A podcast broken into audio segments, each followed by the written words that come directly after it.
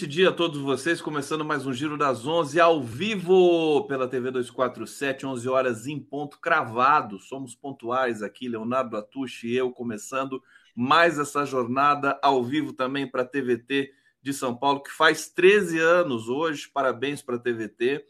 É, Rádio Brasil Atual, TV Quirimurê, Grande Salvador, Leonardo Atushi, a gente estava comentando aqui, por falta de notícia a gente não vai morrer, né, Leonardo? Tudo bom? De jeito nenhum. Então, a gente está afogado em tanta notícia, mas antes de mais nada, parabéns à TVT pelos 13 anos de vida e vida longa a TVT, né, Conde?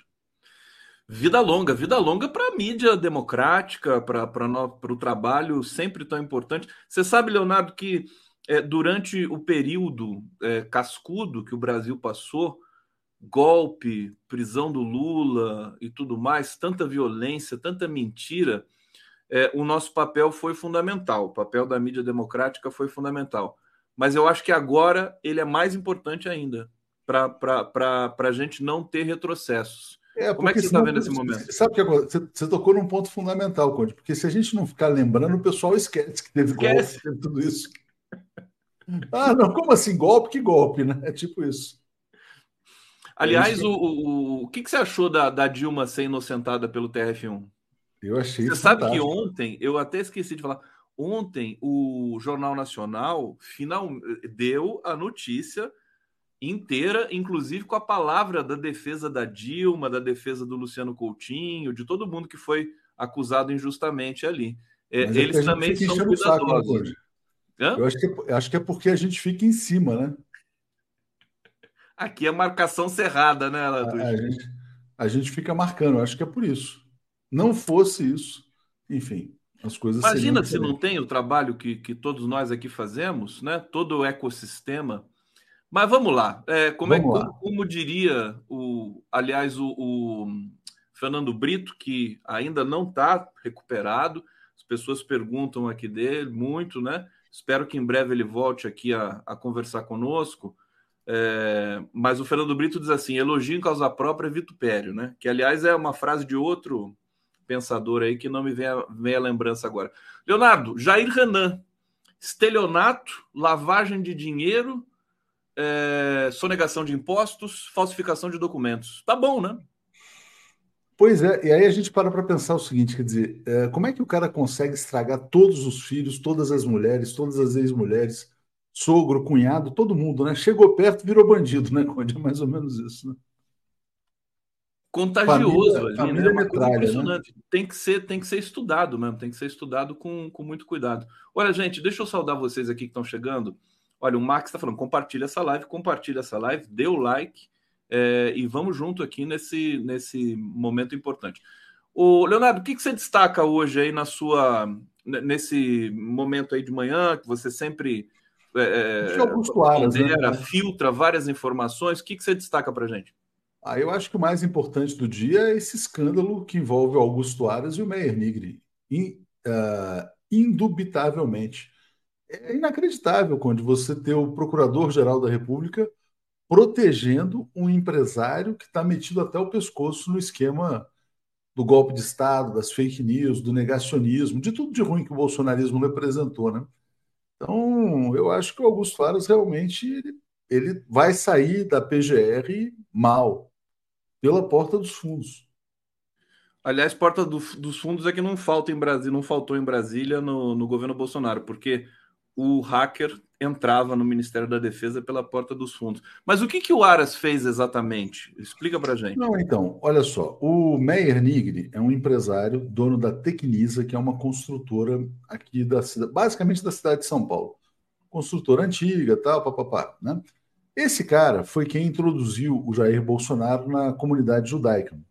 Apresentou o Bolsonaro ao Weingarten, aquela coisa. Foi o primeiro cara a levar o Bolsonaro na hebraica, essas coisas todas, né? e começar a levantar a bola dele com os empresários. O que, que ele tinha? Qual era o grande interesse dele? Ele pretendia legalizar os cassinos no Brasil. O, esse projeto só não foi para frente, Conde, porque o, os evangélicos barraram. Né? Existe uma competição, né? Para onde vai o dinheiro dos velhinhos, ou das pessoas, ou dos cidadãos? Vai para as igrejas ou para os cassinos? Então, os evangélicos barraram o avanço dos cassinos. Aí o Meyer Nigri quando o Bolsonaro vira presidente, ele consegue indicar o Augusto Aras. O Augusto Aras foi indicação deste empresário. Empresário, assim, ultra mega polêmico, né? para não, não, não chamar de. para não fazer acusações aqui. Bom, esse empresário foi um dos grandes articuladores aí desses grupos de WhatsApp, estava lá no negacionismo, etc. e tal, apareceu nas mensagens do Bolsonaro. Agora, o que apareceu hoje foram mensagens dele para o Augusto Aras, questionando, é, vamos dizer assim, os posicionamentos da CPI, que, tinham, que já tinha chegado nos empresários, batendo no Randolph. Aí o Aras se corresponde com ele, determina a, a Lindora, que era braço direito do Aras, tenta arquivar as investigações contra o Meyer Nigre, e o Alexandre de Moraes conseguiu, na verdade, ir para cima dos empresários, é, vamos dizer o seguinte, quer dizer, sem que fosse, sem que permitisse esse, essa blindagem que o Aras pretendia oferecer a ele. Então é isso que está público hoje na reportagem original do UOL, do Aguirre Talento, que a gente publicou também. O Joaquim comentou. Então, o, o, Aras, ele não era o blindador apenas do Jair Bolsonaro, ele era o blindador do Meyer Nigre, que o indicou para a PGR. Já era já é um escândalo, né? Você imaginar que um presidente nomeia um PGR indicado por um empresário. Agora, esse PGR atuar na defesa deste empresário, que está envolvido até o pescoço no esquema das fake news, aí realmente caiu. Né? É, a gente, é, enfim, não dá para não se surpreender com as revelações que vão sendo feitas, né? Cá entre nós, que ninguém nos ouça, Leonardo Atush, eles vão acabar chegando no episódio de Juiz de Fora, viu? Porque da, é do possível. jeito que eles estão aprofundando isso, é, a Polícia Federal, a gente vai acabar descobrindo o que realmente aconteceu naquela tarde fatídica. Agora, o Meyer, Meyer Negri foi Nigri, empresário. Nigri, Nigri. Desculpa, você quer falar? Nigri. Não, Nigri. é Meyer Nigri, só, Nigri. só... Nigri, o Nigri, Ele, ele é o empresário para quem o Bolsonaro mandou aquela mensagem para espalhar, né? Que, Repassem ao máximo, tal, exatamente. Repassem ao máximo. E a gente sabe que o, o, o Aras, acho que teve uma reunião com, com o Lula antes do Lula viajar, ou vai ter quando o Lula voltar da África do Sul? O Lula já está voltando, né? O Deve tá Lula, ele vai para Angola antes, né? Antes de vai Angola. passa dois dias em Angola. Porque o Aras ele nutria a esperança de poder seguir, houve aí toda uma movimentação, inclusive. É, gente a, do PT, a, inclusive. Oi? Gente do PT, inclusive. Defende, gente do PT, inclusive. Mas isso subiu no telhado também agora, né? Agora Acho tem... que subiu, né? Porque como é que, como, é que, como é que vai explicar? Uma coisa que não dá para explicar, não tem jeito. Sem condições. Leonardo, você não acha que a notícia do Jair Renan é a... tá, tá pareada com essa do, do Nigre aí? Para você nos, nos destaques de hoje? Não entendi. Como é que foi isso? A notícia do Jair Renan, quer dizer, a operação ah, da. Sim, da são duas notícias, duas importantes, mas é tanta coisa, cara, que uma ultrapassa a outra. Né? No caso do Jair Renan, eu nem consegui entender direito qual que é o esquema dele, porque a gente estava no meio do bom dia, aí aconteceu a apreensão de passaporte, balneário Camboriú. A gente sabe o seguinte, quer dizer, que ele está naquele esquema da mamata da família Bolsonaro. Não trabalha, ganha emprego de graça, é empregado lá pelo governo de Santa Catarina, playboy, né? Uh, mas, enfim, aparentemente estava no esquema Playboy profissional, né? Como, como Chiquinho Scarpa, né? Aqueles milionários, né? É, mas esse, esse Chiquinho Scarpa ele vinha de uma família de, de milionários, assim, quer dizer, a família Bolsonaro ela fica milionária na política, né? Eu acho que esse é, essa, é, essa é a grande diferença. Mas é, eu acho que é só o primeiro, né, cara? E o, outra coisa que eu acho que é importante a gente destacar, você falou do, do evento de Juiz de Fora, é, tem que se investigar esse médico Macedo também. Será que não, Ponte? Tem que, será que, olha só, será que as entidades médicas é permitido ao médico oferecer para um bandido um atestado falso, um álibi? O médico não comete crime como quando oferece atestado falso de problemas de saúde? Comete, e eu acho que assim, pela prática corrente, não, não só da família, como do, do, do entorno, do Mauricídio e tudo mais, né? De falsificar questões de vacina e tudo mais, é, são indícios mais fortes de que esse episódio também foi tá repleto de é, revelações para serem apresentadas aí. Eu acho que daqui a pouco a gente vai ter revelações sobre esse episódio. E, e você já pensou, é, é. O, o, Leonardo, a gente recebendo desculpas de alguns veículos pela não, cobertura que a gente fez nesse Não devemos episódio. esperar jamais, viu? Não devemos alimentar essa expectativa. Olha, aqui no bate-papo, o pessoal está aqui na expectativa. O Hussein Brasil, Aras blindado, estará sem blindagem logo. É, ele vai sair é, da, da PGR, é, mas, ele, mas ele se aposenta, não? Ele volta para a atividade é, do Ministério Público, né? Olha, não sei se ele volta ou também se tem algum acordo. Sempre pode ter algum acordo, né? Pode ter, sei lá, tem muitos cargos aí. Eu acho que assim, pode ter uma composição em que, por exemplo, o novo procurador-geral, que eu não sei quem vai ser, ofereça alguma posição de destaque para ele, mas ele não pode ser o PGR, né? Eu acho que essa é a grande questão. Perfeito. Mas só, só para fechar essa questão de juiz de fora, quando você falou, uh, o, o Joaquim já falou sobre isso, mas só para as pessoas terem bem a informação, né? O Meyer Nigri ele atuou diretamente no, no evento lá de Juiz de Fora. Foi ele que determinou que ele fosse internado no Einstein. Eu acho que foi ele que cuidou também da internação do Queiroz no Einstein, que lembra que depois o Queiroz também ficou um tempo lá, quando precisava ficar protegido, né? Uh, e foi ele que levou o médico Macedo, que na verdade, quer dizer, o que, que o Macedo faz? Ah, o Macedo é o médico que dá atestado para o Bolsonaro a qualquer momento. O Bolsonaro tem, a polícia bateu, tocou a campainha, o Macedo abre e diz, não, não pode, ele está no hospital. É assim.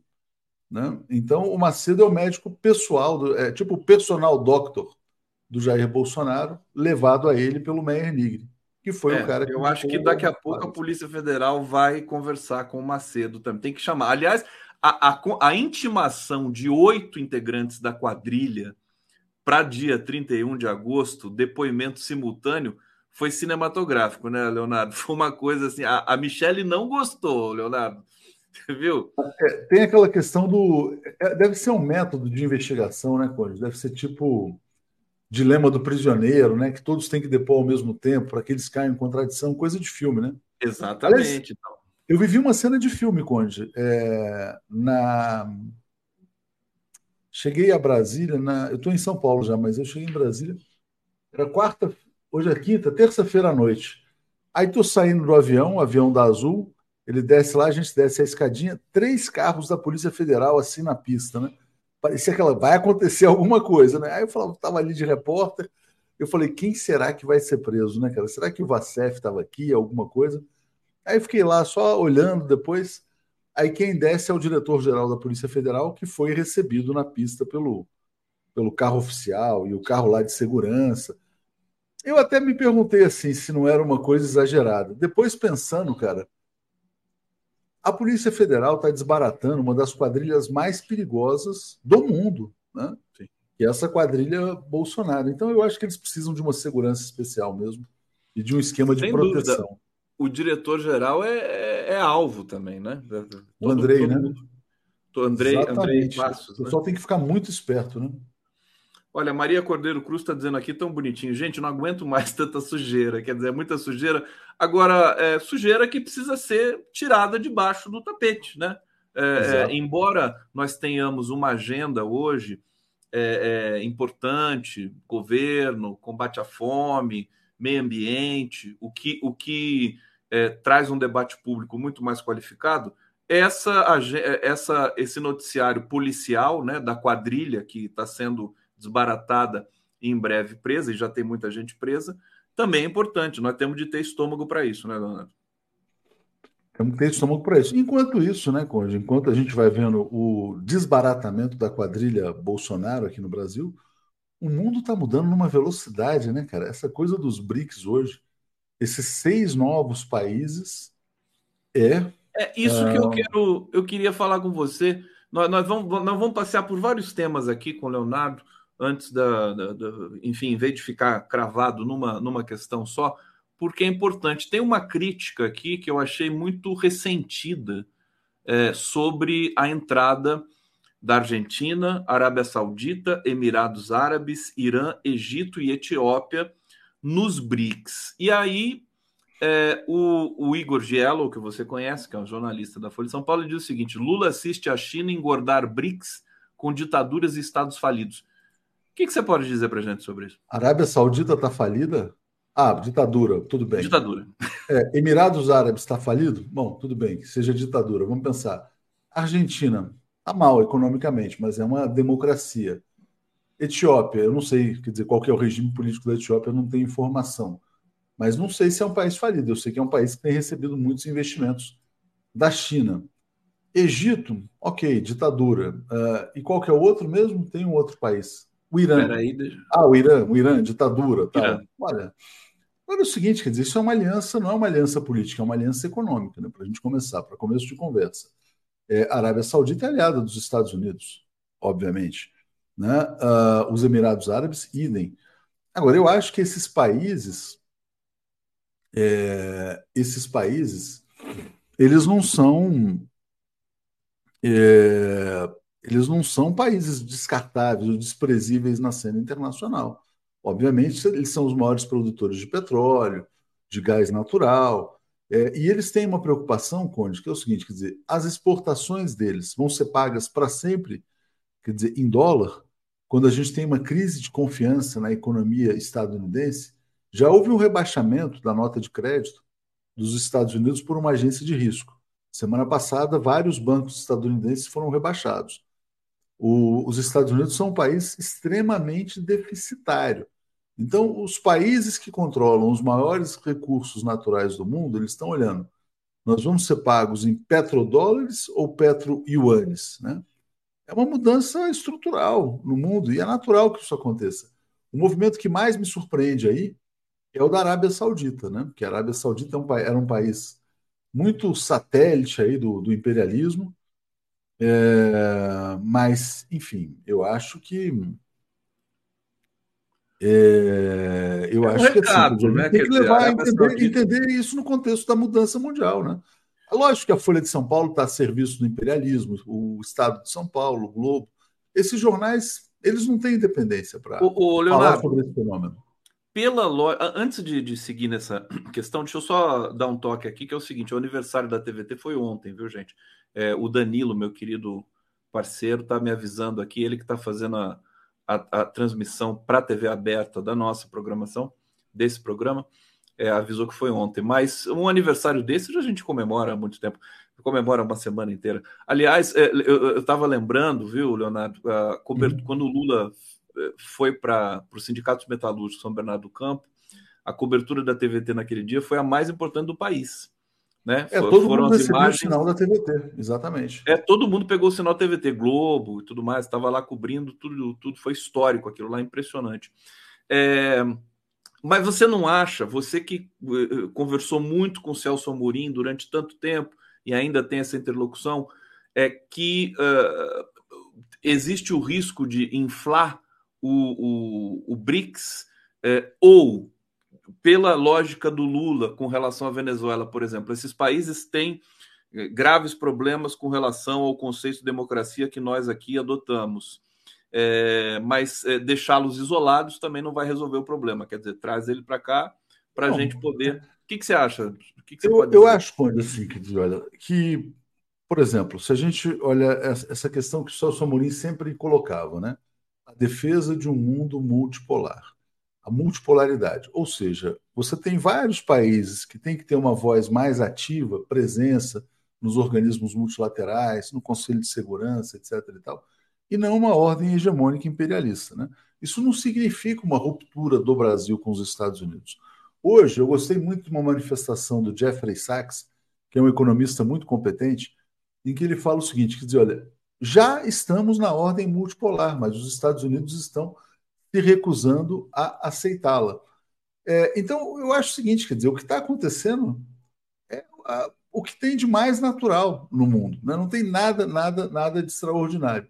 O Brasil não vai tirar esses países do isolamento, porque quando a gente fala em isolamento, vamos parar para pensar assim: qual é o isolamento da Rússia? A Rússia está fazendo comércio com todos os países da Ásia, da África, do Oriente Médio.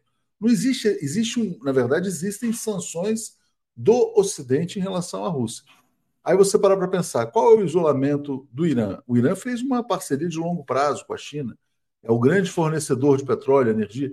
Então, assim, quer dizer, às vezes a gente olha, a gente faz essa leitura de isolamento pelo prisma do Ocidente. Mas quem está se isolando, na verdade, é o Ocidente com uma política insana. Por exemplo, quem que está isolado? Alemanha ou a Rússia? É a Alemanha que está impedida de comprar energia barata da Rússia e tem que comprar energia mais cara. Então, o imperialismo isolou a própria Alemanha. Então, eu vejo dessa maneira. Eu acho que é, é como disse a China, quer dizer, é um movimento histórico, tal. É, isso vai representar uma, um avanço para uma nova ordem mundial. Eu, embora eu ache assim, quer dizer, que exista, Conde, uma, uma crítica honesta a essa expansão dos BRICS. Quem faz? Por exemplo, o Paulo Nogueira Batista Júnior, que está lá desde o começo. O que, que ele fala? Quer dizer, com essa expansão, o Brasil perde poder relativo. É, o Brasil, que era um dos cinco, agora ele passa a ser um dos onze. Né? Então, obviamente, é, não é a mesma posição. Mas o Brasil, obviamente, quer dizer, é um dos países mais relevantes pelo território, pelos recursos, pelo fato de ser um dos países originários. É, e eu, eu vejo assim, de maneira positiva. Eu tendo a discordar do Paulo Nogueira Batista Júnior nessa crítica. Eu acho que é uma coisa boa para o país. E acho também que é fundamental cara, a entrada da Argentina. Por quê? Porque a Argentina ela está assim à beira do precipício. Ela está a ponto de ser governada por um psicopata, né, que quer dolarizar a economia. O Haddad fez uma declaração muito importante nessa cúpula lá da África do Sul, dizendo que o comércio Brasil-Argentina pode ser pago em moeda chinesa, nos yuanes. Então, assim, é uma maneira de oferecer um outro caminho para a Argentina com mais independência. E se a Argentina cai aqui na América do Sul, vai ser muito difícil é, organizar uma integração sul-americana. A Argentina é um país muito importante, né? Por isso que assim, eles vão jogar tudo, cara, na eleição desse psicopata chamado Javier Milei por lá. A gente tem que acompanhar de muito perto. Vamos lá, vamos, vamos da Argentina. Eu quero perguntar da Argentina para você, mas antes aqui trazer a Lorena Pires. Podemos supor que o Nigre também possa ser o corretor imobiliário da quadrilha Bolsonaro? É, bom, tem tanta gente operando em tantos lugares, né? É, vamos ter paciência, né? Porque eu acho que a Polícia Federal tá, é, vai trazer muitas respostas em breve. Fernando Bai, Arábia Saudita, Irã e Rússia, maior que a OPEP. É, obrigado, Fernando Bai. Ô, Leonardo, ontem eu conversei com um, um pesquisador brasileiro que está em Buenos Aires, é o Bruno Lima Rocha. Muito legal, a gente estava falando sobre falar sobre a, a, morte do Prigozhin, enfim, a, a, que, eu, que eu também quero trazer contigo aí. Sei que você vai conversar com isso, sobre isso com o Pepe Escobar daqui a pouco, né? Você vai fazer aqui a, a live tradicional com o Pepe. Agora, olha só isso aqui: saques na Argentina passam de 150, chegam a Buenos Aires e respingam na política. O Bruno Lima Rocha, que está lá, me disse o seguinte: que esses saques estão sendo organizados por WhatsApp pelas redes sociais e há uma operação similar àquela que foi feita no Brasil em 2013, assim, de, de sabotagem é, para realmente tumultuar muito mais o ambiente. Quer dizer, tem mais esse problema na Argentina. A gente viu, é, é, eu tenho cenas aqui do Sacos, eu vou colocar na hora que eu passar para você. Mas eu queria que você comentasse isso um pouquinho, e até porque o, o Massa parece que conseguiu o acordo com o FMI, só que a, o eleitor argentino, não sei se ele está preocupado com isso, né? Porque a economia argentina está ruim há muito tempo, né? Não, existe efetivamente uma crise econômica na Argentina, uma crise grave, aguda, né? É, agora, de qualquer maneira, é, Conde, eu acho que tem um movimento orquestrado, sim. Eu acho que vai tentar se produzir um caos pré-eleitoral para que os argentinos, à beira do desespero, olhem para um maluco e falem o seguinte: quer dizer, esse cara é a única salvação. Por que, que interessa o imperialismo? Porque ele vai dolarizar a economia. Quer dizer, um país como a Argentina abrir mão da sua própria moeda e adotar a moeda estadunidense é uma camisa de força sem tamanho, né? Então a Argentina ela vai ser a grande batalha desse ano. Vai acontecer no mês, acho que é outubro, novembro a eleição. É, e eu acho que a gente vai ver muita atenção. Agora, obviamente, a gente tem que reconhecer que o governo peronista, do ponto de vista econômico, fracassou. Né? Você não tem uma economia organizada, uma inflação muito alta. É muito difícil né, viver numa situação como a dos argentinos também. Então, as cenas que você está mostrando aí são. São Não, isso aqui é, né? é, é, o de menos. A gente tem cenas muito mais graves. Eu não consegui pegar incêndios e tudo mais. Agora, o Bruno Lima Rocha também me disse o seguinte: é, que o, o Alberto Fernandes realmente é um desastre da natureza, Leonardo. Você chegou a pensar sobre isso? Eu acho que assim a, a, a disjunção dele com a Cristina Kirchner é, é uma catástrofe, porque é, primeiro que tem elementos ali de ingratidão, porque a Cristina Kirchner que, que, que, viabilizou a eleição do Alberto Fernandes, né? E depois a Cristina Kirchner fica isolada também nesse processo todo. O que, que você pode, pode dizer sobre é, isso? Então, eu acho, eu acho, eu confirmo exatamente isso que você falou. Quer dizer, houve, a, na verdade, assim, a Cristina Kirchner foi fundamental para a eleição dele, quando teve a, vamos dizer assim, a grandeza de aceitar o papel de vice mas desde o começo do governo eles estavam já numa situação de distanciamento. É, existe também, na verdade, um cerco judicial muito grande à Cristina, um lawfare na Argentina também, uh, uma série muito boa que vale a pena ser vista, é a série Nisman, né, que fala sobre o atentado que aconteceu numa entidade judaica na Argentina, chamada AMIA. E aí, uh, o que, que aconteceu? Quer dizer, durante muito tempo se acusou o Irã de estar por trás deste atentado, e a Cristina foi acusada porque o governo uh, argentino fez um acordo comercial com o Irã, e aí diziam que a Cristina estava ajudando terroristas, etc. e tal. Depois ficou provado, demonstrado que esse atentado na AME não teve nada a ver com o Irã. Né? Foi feito por serviços de inteligência de países aí que todo mundo sabe, né? com a participação de do, do GSI argentino, vamos dizer assim, do porão militar argentino. Então a Cristina foi vítima, foi vítima de terrorismo interno, né, na verdade. É, esse terrorismo interno originou um processo judicial é, muito duro contra ela. O, o, procurador se chamava Nisman, que tinha que acusá-la, e como ele não como ela enfrentou de peito aberto esse procurador, quando ele tinha que apresentar sua denúncia no parlamento, dias antes ele se matou, né?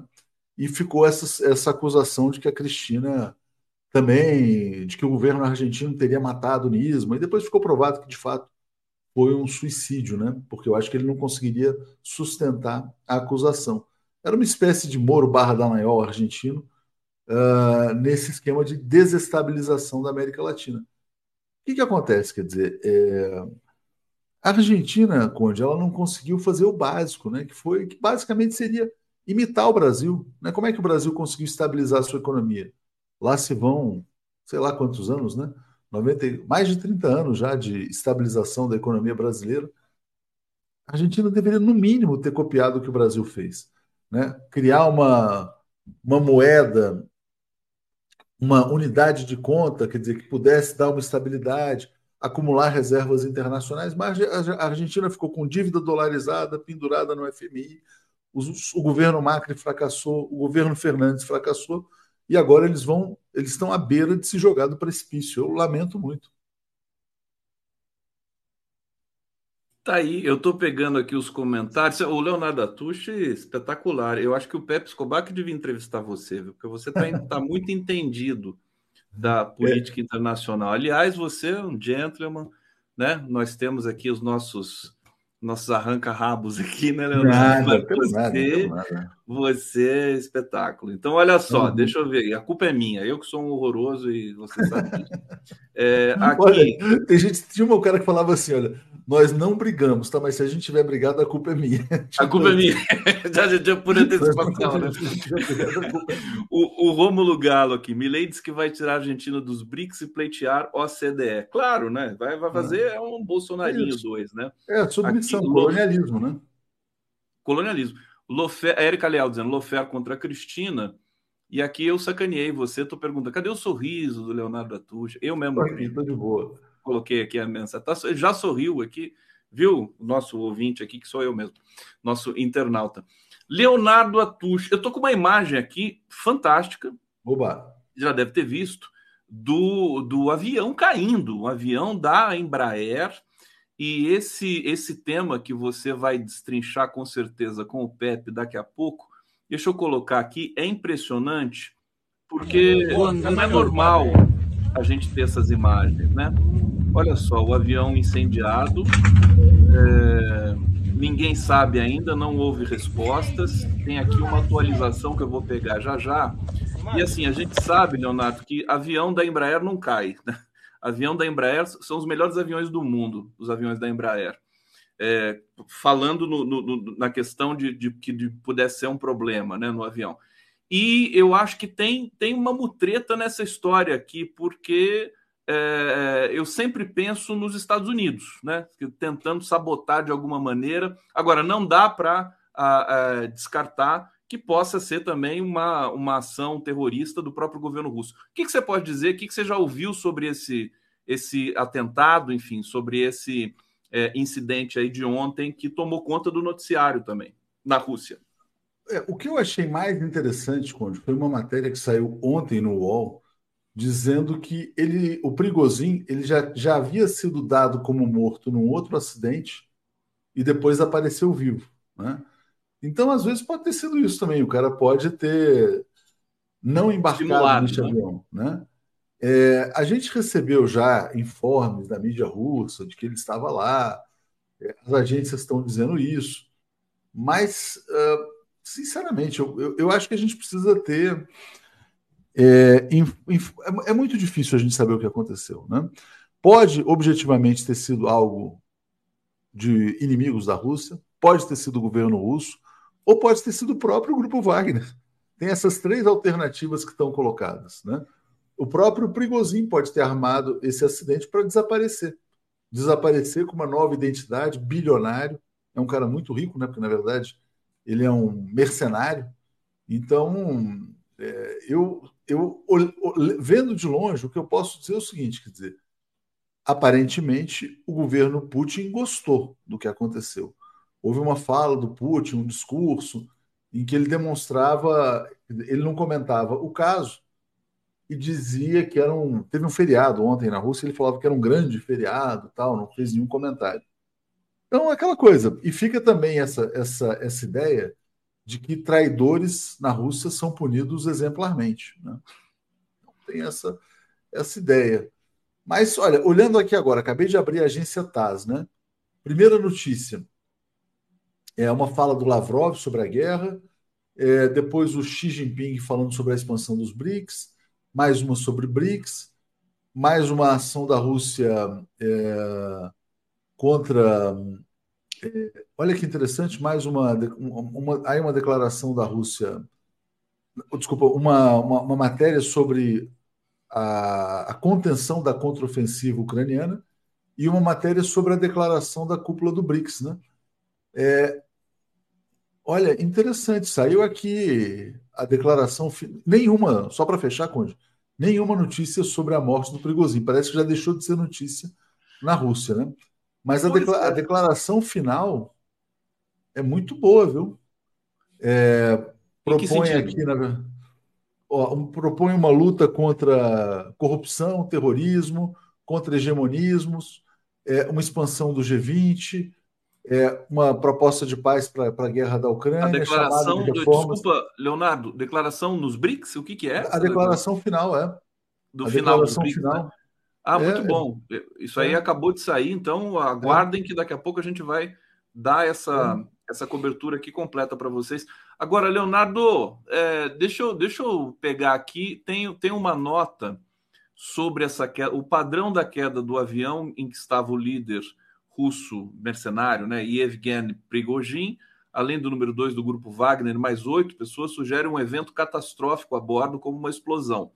O jato executivo Embraer Legacy 600 voava normalmente de Moscou a São Petersburgo até os 32 segundos finais de sua rota, em que a aeronave ficou instável antes de estatelar no chão eh, na, no, na região de Tver, 160 quilômetros a noroeste da capital russa, no início da noite dessa quarta-feira. Enfim, eu olhando como leigo, né, que sou, eu, eu acho que foi abatido, acho que foi drone, alguma coisa assim. Não, Vamos foi aguardar. Abatido. A queda Hã? não é natural. Agora tem que, a questão é por quem, né? Exatamente. A questão de saber é quem, quem que abateu isso aí, a quem interessa, né? Esse tipo de também dessa guerra híbrida que está ali permeando todo o conflito na Ucrânia. Leonardo, vamos, vamos falar dos BRICS. Eu, eu achei curioso porque parece que foi o primeiro evento internacional que o Lula vai em que ele não é o protagonista. Você teve essa leitura? E assim, que balanço ah, que você faz desse encontro, levando em conta aí o, a, a, declaração que você acabou de ter acesso aí? Mas eu também diria, Conde, que nem, não houve nenhum protagonista. Eu não acho que o X seja o protagonista. Eu acho que claramente ali ficou a ideia de algo é, colegiado mesmo, né? De todos os países. Então, não vejo como um problema. Eu acho que o Lula fez discursos muito importantes na cúpula. O discurso do Xi também é importante, quer dizer. Agora, não concordo com essa leitura que é feita, por exemplo, William Vac, na imprensa brasileira, de que o Brasil foi a reboque da China, de que o Brasil agora virou uma, um peão no tabuleiro chinês, na grande disputa com a hegemonia estadunidense. Eu acho que o Brasil está defendendo os seus próprios interesses. O Brasil, com certeza, vai ter uma agenda muito positiva com os Estados Unidos também. Nas próximas oportunidades, vai ter a abertura da Assembleia Geral da ONU, está se negociando aí uma agenda privada do Lula com o Biden. Então, eu acho que vai se fazer muita intriga, né? Muita boa parte da imprensa brasileira vai tentar alimentar um, um discurso anti-China, mas não acho que isso vá prosperar, não. Leonardo Atucha aqui no Giro das 11 ao vivo, TV 247, 11 horas 36 minutos. Vou colocar uma foto aqui. É, atenção, né? O Mauro Cid está preso. Olha só a situação do Mauro Cid na prisão. Ó. Tá lá. Isso aqui é prisão. Você acha que é, tem alguma coisa que a gente possa dizer e ponderar sobre os privilégios que o Mauro Cid tem na prisão? Atucho? É, olha, não é prisão propriamente, né? Ele está lá no quartel, deve estar cercado de regalias. É, essa foto supostamente foi tirada no banho de sol dele. Mas se você vê ali, quer dizer, como ele está moreninho, o banho de sol parece que é mais longo, né? Um banho de sol, tipo, é um bronzeamento mesmo. Mas assim, cara, olha, vou te falar, eu, eu acho que a grande questão hoje, que eu acho que é inevitável, é a prisão do próprio Bolsonaro, sabe? O que vai acontecer com o Cid, com os outros militares? O Bolsonaro está assim, debochando na cara dos brasileiros, né, Conde? Ele está dizendo: olha, fiz mesmo, e daí? Dane-se, ainda vou me esconder no hospital. Quer dizer. Não, e ele é vai entrar né? com um pedido para reaver as joias. Você e ainda isso? quer as joias de volta. Ainda quer. E se, se bobear, o, o, o, o, o Aras ainda se fosse o ar, não, devolve, devolve, devolve. Né? É complicado, cara. O cara é impressionante. Ô, Leonardo, aqui é, tá a mensagem do Jorge Elias aqui. Olha que bonito. Isso aqui é histórico, viu, gente? O Conde, sua autocrítica foi brilhante e verdadeira.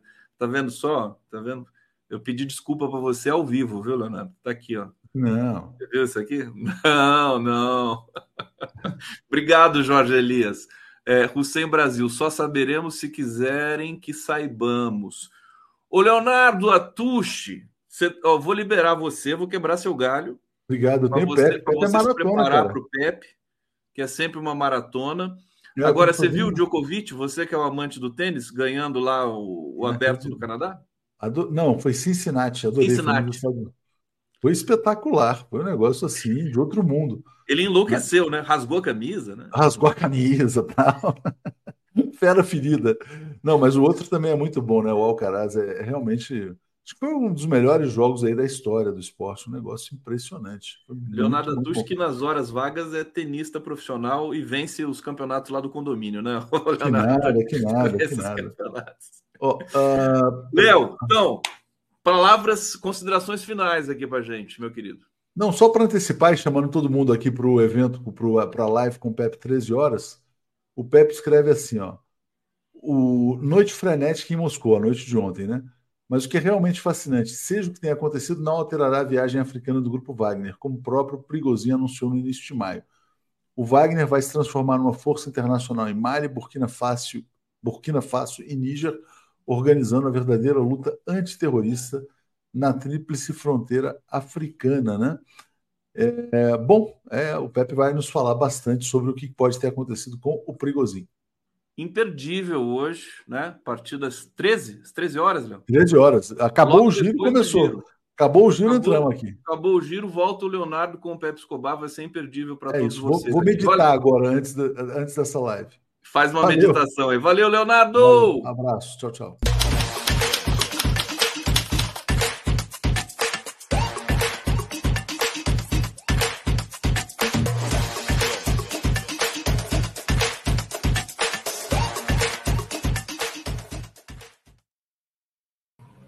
Miguel. Pá. De tédio a gente não morre, de tédio a gente não morre. Tédio é muita notícia para pouca paciência, né?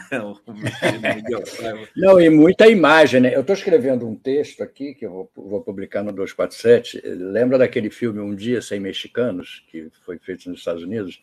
Eles imaginaram, é, eles imaginaram um dia nos Estados Unidos, em Los Angeles, principalmente, sem mexicanos a cidade para, claro, porque os mexicanos são fundamentais no funcionamento de Los Angeles, sobretudo na Califórnia toda. Então eu vou fazer um texto um dia sem celular, entendeu? Porque o, tudo que acontece no mundo e no Brasil, em todo lugar, depende do celular hoje em dia. O celular é peça fundamental em todos os sentidos, no lado bom e no lado ruim, sobretudo no lado ruim também, entendeu? Então, hum. é, é essa imagem do, do jato do Pregozinho caindo, é, se é que ele estava lá dentro mesmo, entendeu? Como uma das hipóteses é essa, né? Que ele organizou a morte dele para deixarem ele em paz. Esses tipos são, são realmente capazes de tudo, entendeu? Mas a imagem do avião caindo, e como você mesmo disse, avião, avião da Embraer não cai. Avião cai pouco, jato cai pouco hoje em dia, principalmente assim, chegando num lugar depois de não sei quantas horas voando, cair assim, ele foi abatido, é óbvio, entendeu? Não tem falha técnica uhum. que justifique. E depois é sempre uma coisa espetacular, né? A Rússia adora. Não, é uma cena. Essa, vou até colocar de novo aqui, deixa eu colocar, porque é uma cena parece assim que feita para ganhar as redes, né? Parece que sobrou Isso aqui, é, olha só, olha só. o mundo, para viralizar e tudo mais. Por isso que a gente desconfia e acha que, né, no meu caso. Olha, teve uma explosão depois, é, que ele já estava caindo. Pode ser até aquele maluco daquele piloto lá, que lembra que de uma, de uma companhia aérea na França que se suicidou, jogou o avião nos Alpes. Sei lá, a gente nunca sabe o que pode acontecer. Ele veio vertical, vertical, caindo. É, a cena é, espetacular. E é. como a gente sabe que as, essas guerras, né, essa guerra em especial, é, não é travada apenas no território, quer dizer, é uma guerra travada na informação, na contra-informação, as mídias ocidentais de um lado, né? E, enfim, os celulares, os celulares informando. Celulares e tudo mais, né? E muita, muita false flag, né? Muita bandeira falsa para tudo que é lado.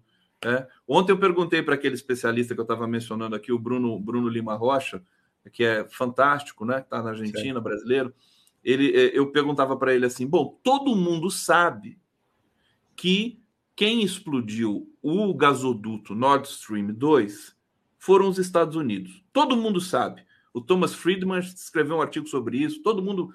É óbvio, né? E, claro. Mas o, o, Putin, por exemplo, com relação a isso, não, não faz. Não, parece que tem uma, um jogo combinado. Ele falou: não, eu não vou acusar os Estados Unidos, e para senão sai uma terceira guerra mundial. E aí, Miguel? É, é eu acho, eu acho que eles é briga de cachorro grande, como, como, como diriam, né? É, são mecanismos, esses mecanismos de, de guerra, esses mecanismos do alto poder é, planetário, não sei o quê, a gente não alcança, porque eu acho que quando um cara chega nessa posição, é, do Putin, por exemplo, ou do, ou do, Trump, mais até do que o Biden, eu acho que o Biden é, é, é ele é ele é até fraco nesse aspecto, entendeu? Mas quando você chega dessa, dessa posição, o cara fica. O do Papa, por exemplo, o cara fica doidão, entendeu? Imagina. O cara manda no boa parte do planeta, ele vai se achar um ser humano normal, entendeu? É, não vai se achar. Então é uma linguagem, é uma, é uma dinâmica que eu desconheço. Eles lidam com o futuro da humanidade, com a vida na Terra, de um jeito que eu realmente é, não alcanço, entendeu? Eu alcanço esses sentimentos mais primários, assim, de afeto, amor, inveja, ciúmes, essas coisas eu lido.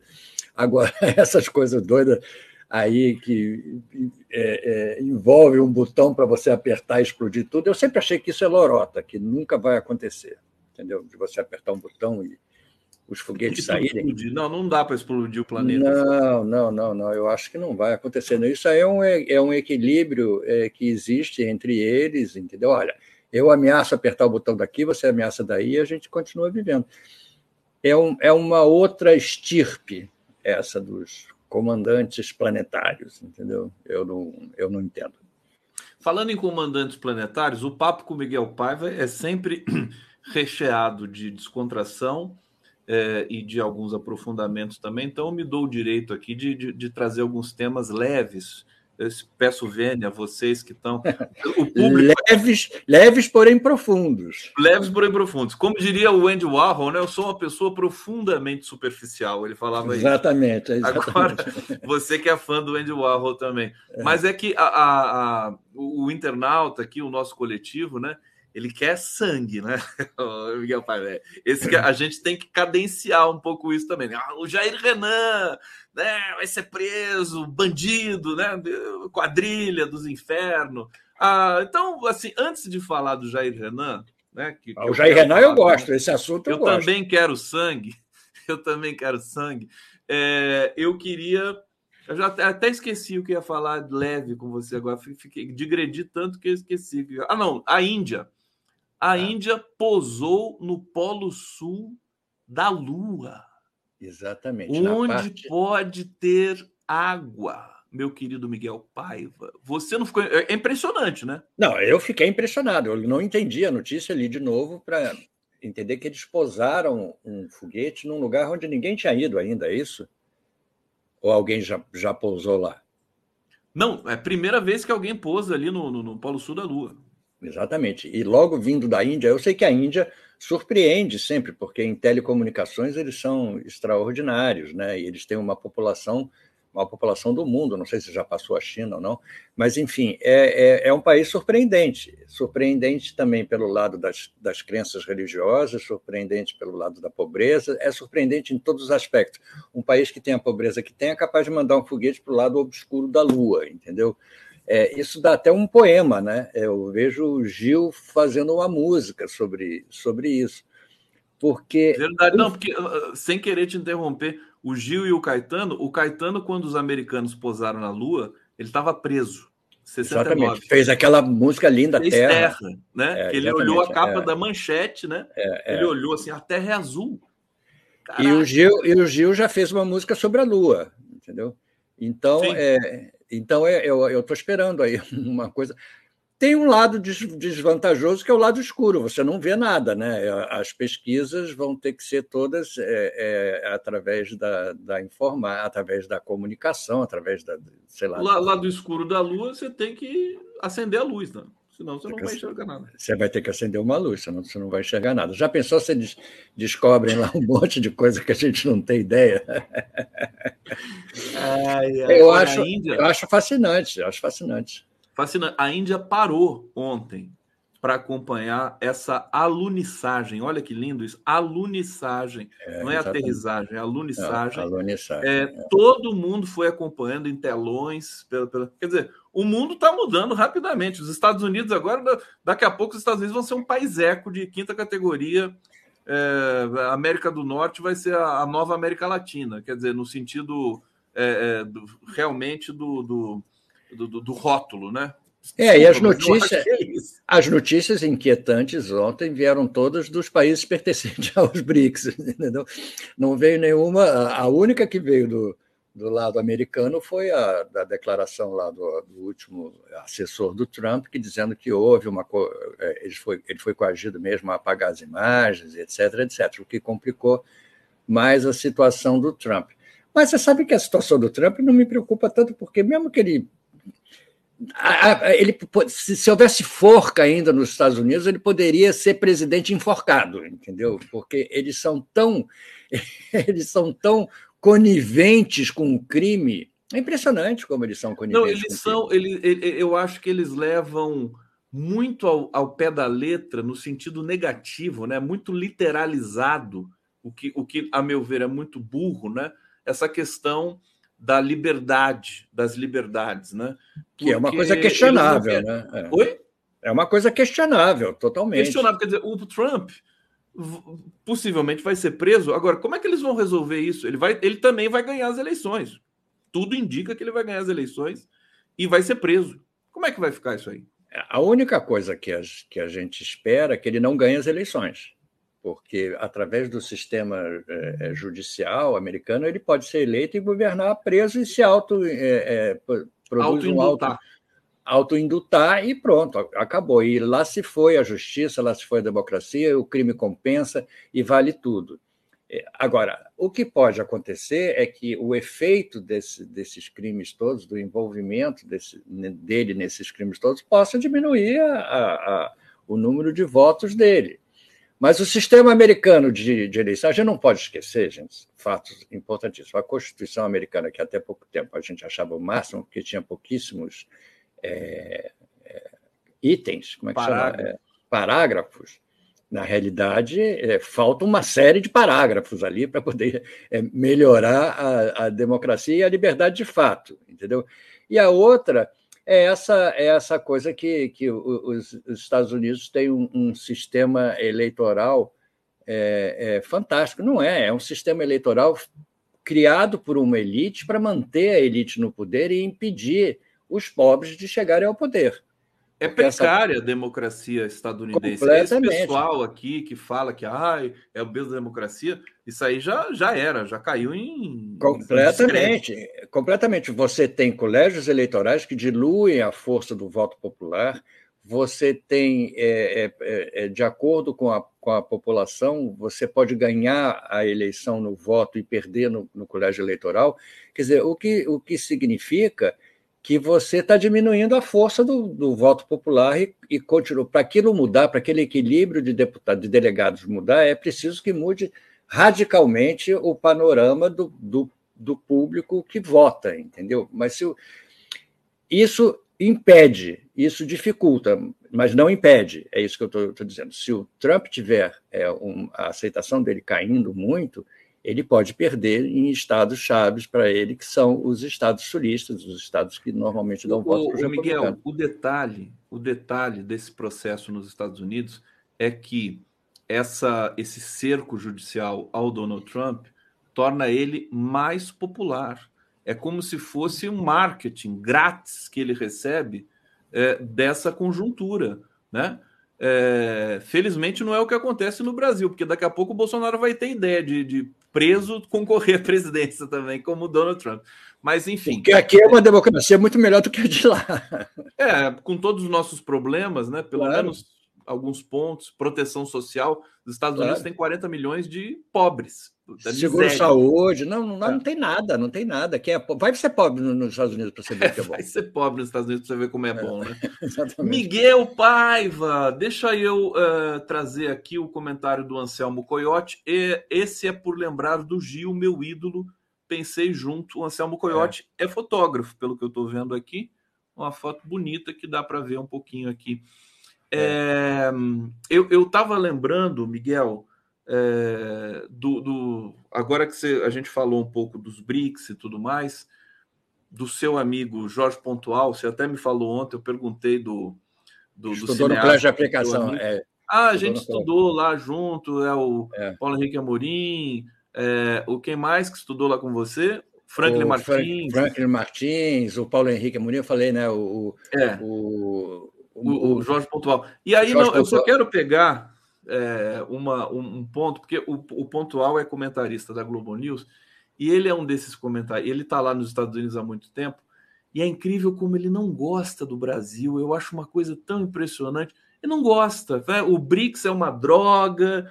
Tudo, tudo é preconcebido, né? É uma coisa tão difícil. É, é engraçado. Eu tenho, eu tenho umas histórias com, com o Jorge Pontual, eu conheço ele há muitos anos, entendeu? A gente não se fala há muito tempo entendeu? É. Mas é, ele.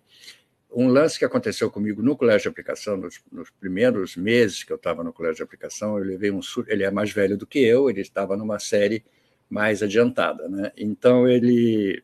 Eu estava no pátio do colégio de aplicação e aí eu vejo dois, dois alunos vindo. Um era o, o, o, Antônio Mecha, que, que faleceu já, que era um grande cara, que mexia com teatro e tudo, muito inteligente também é, de origem mais humilde e tudo mais, vindo conversando com o Jorge Pontual, caminhando. Eles não sei se eles eram da mesma turma, eles vinham caminhando. E quando eles passaram por mim, eles estavam falando em francês. Entendeu? Então você vê o nível, o nível, do o nível de, de, de, detestar o Brasil, né? o nível do colégio de aplicação e o nível do snobismo, do snobismo dele, né? Mas depois que ele saiu do, do colégio de aplicação, alguns anos depois, depois dos anos, dos anos é, metade dos anos 60, lá para 67, 68, o Jorge Pontual morava perto da minha casa, na Fonte da Saudade, aqui no Rio de Janeiro. E eu teve uma fase que, eu, se eu não me engano, era até se souber disso, que ele nos informe, que ele virou hippie.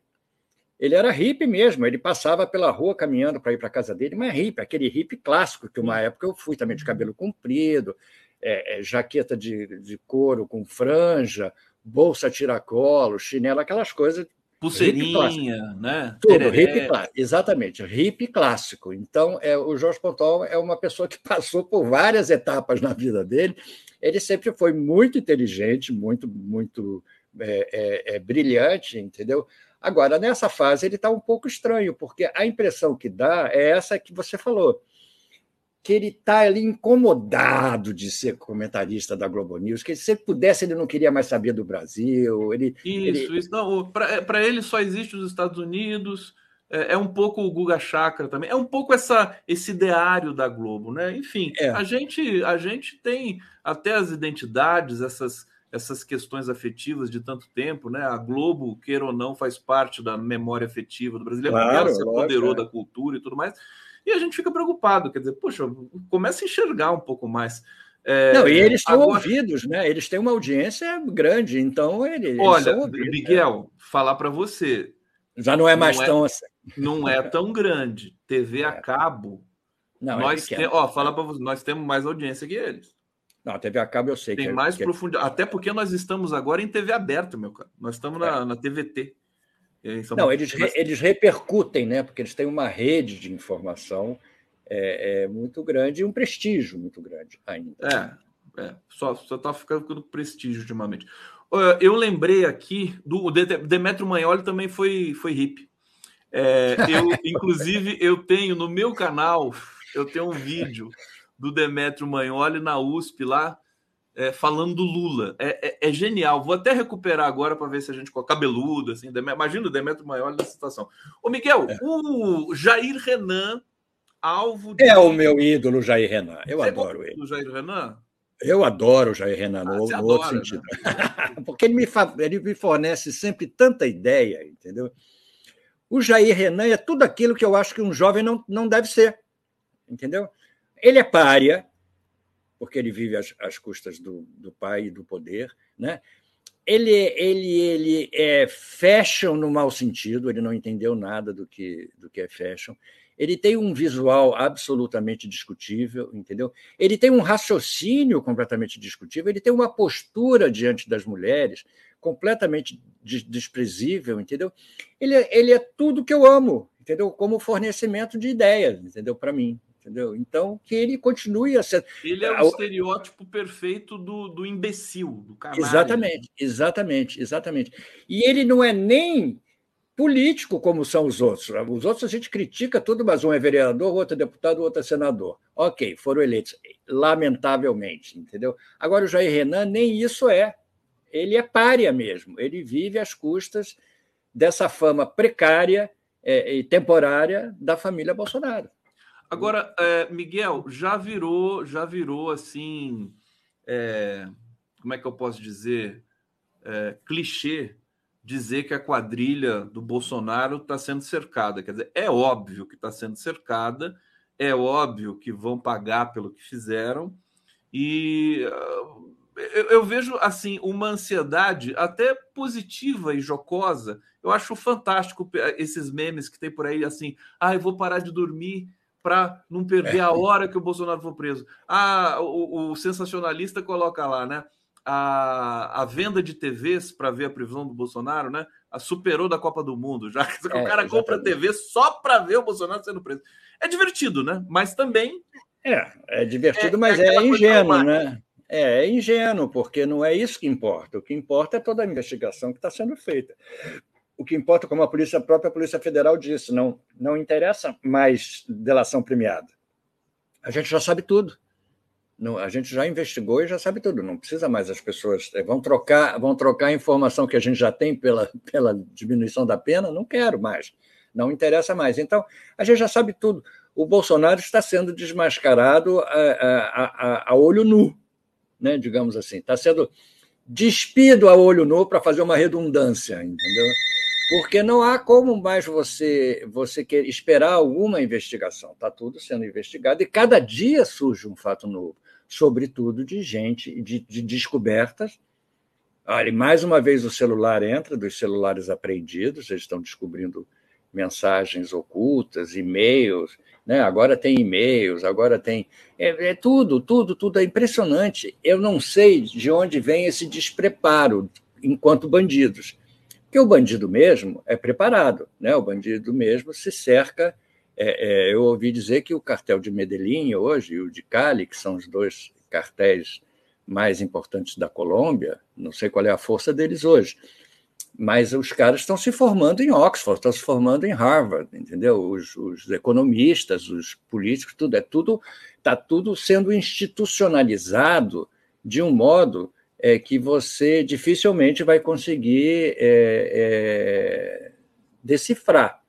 Aqui não. Aqui é tudo ali meio cartel de, da, da Vila Militar, o cartel de, da, de Deodoro, o cartel de, de, de, aquele hacker lá, o hacker de, de Araraquara, entendeu? Porque é tudo muito precário, eles não tomam o menor cuidado. Eles querem ser bandidos, é, aquele bandido de que um dia rouba galinha e outro dia invade um celular, entendeu? Não pode ser assim. Eu acho que tem que se preparar para ser bandido. Então, cadê os bandidos mesmo? Se quiser ser bandido, seja bandido. Né? Pegue o exemplo do Bolsonaro. Né? Quiser ser seja, bandido. Seja bandido. Bote, compre uma gravata é, boa, uma camisa, um terno. Vá, vá se for, vai estudar para ser bandido. Vai estudar, gostei do. O, o, Miguel, eu achei o Demetrio Magnoli. Você achou? Na, de hippie. Vou colocar aqui para vocês. Ah, por favor, por favor. Não, é fantástico isso aqui. Inclusive, ele está falando do Lula. Olha que, olha que iguaria isso aqui, ó. Vamos lá, vamos assistir juntos, ó. Aqui. Difícil para a defesa da classe trabalhadora que eles representam. Então eu queria saber, né, o que, que você tem feito realmente, né, para para ativar alguma coisa ao nível do sindicato, ou seja, né, que tipo de atuação você acha que, que pode se ter na atual estrutura sindical? Né? É, eu acho que há, há, um equívoco também. É, é bonitinho, arrumadinha de cabelo dizer, do Demetrio. Querer né? comparar o movimento. É, é inacreditável. E que cabelos lindos, os Demétrios. Lindos, né? Ele faz uma pergunta no, no Vox Populi para o Lula. Estava lá perdido, lá pegaram ele. É, eu acho tão bonitinho esse vídeo. Né? e o Lula de bigodão. Isso? Como é que acharam isso? E como é que é, não há dúvida que é ele, né? Mas tem o nome dele, aparece o nome dele. Arquivo, na... arquivo da TV Cultura, não, indefectível, né? É, é, é, é, inclusive ele fala com aquele sotaque dele também de, né, de paulistano, né? Eu vou ver se acho do Jorge Pontual, se alguém consegue chegar no Jorge Pontual e pedir para ele alguma foto, alguma coisa dos tempos que ele era hippie entendeu? Eu, gostaria de mostrar também. Aqui o, a Eliette Eli está dizendo aqui no bate-papo, né? Cosplay do Lobão. É verdade, parece um pouco é, Lobão. Exatamente, parece o Lobão, parece um que é, o, que é outra figura surpreendente, mas enfim. Deixa eu trazer aqui já o, a, as artes do Miguel, as charges, para a gente conduzir o nosso, porque as charges do Miguel são, são indicadores também daquilo que é mais relevante na cena Deixa eu ver se está aqui. Tá aqui. Eu lembrei agora, lembrei, você falou das minhas charges, eu lembrei de uma coisa que você falou no começo do, do programa, que os, os, sinalizadores, esse aí é o avião, é o avião levando o Bolsonaro para Orlando, né? Para Orlando.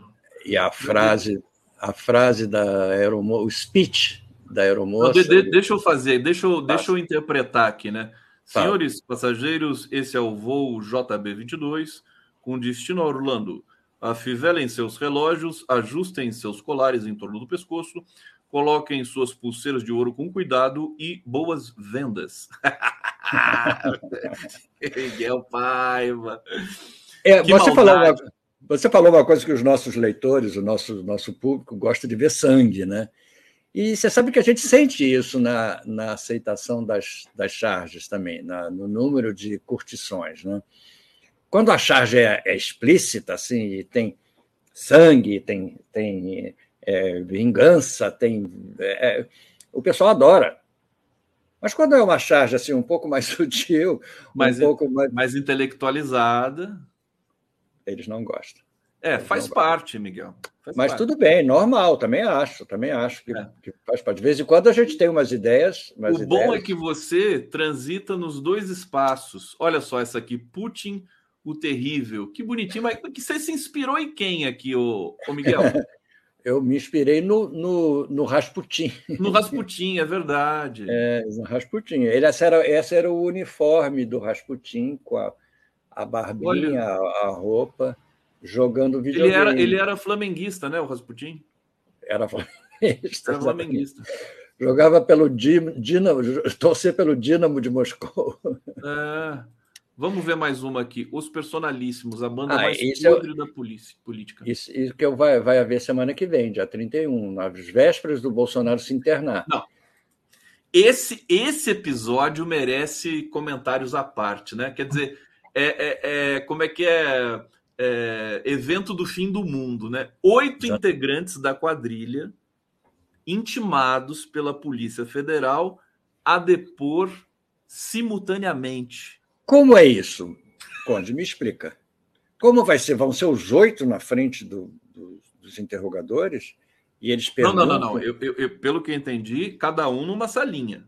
Ah, mas simultâneo, para não haver combinado. O advogado, o advogado da Michelle é o mesmo advogado do Bolsonaro, e ele estava assim, não, mas eu não. Como é que eu vou no, no, no, no depoimento que ele, eles acompanham, né? Como é que eu vou acompanhar Sim. o Bolsonaro e a Michelle? Ah, ele tem que botar um assessor ali para a Michelle. Claro, lógico. A, a, o interrogador não tem, não tem que resolver o problema dos advogados, entendeu?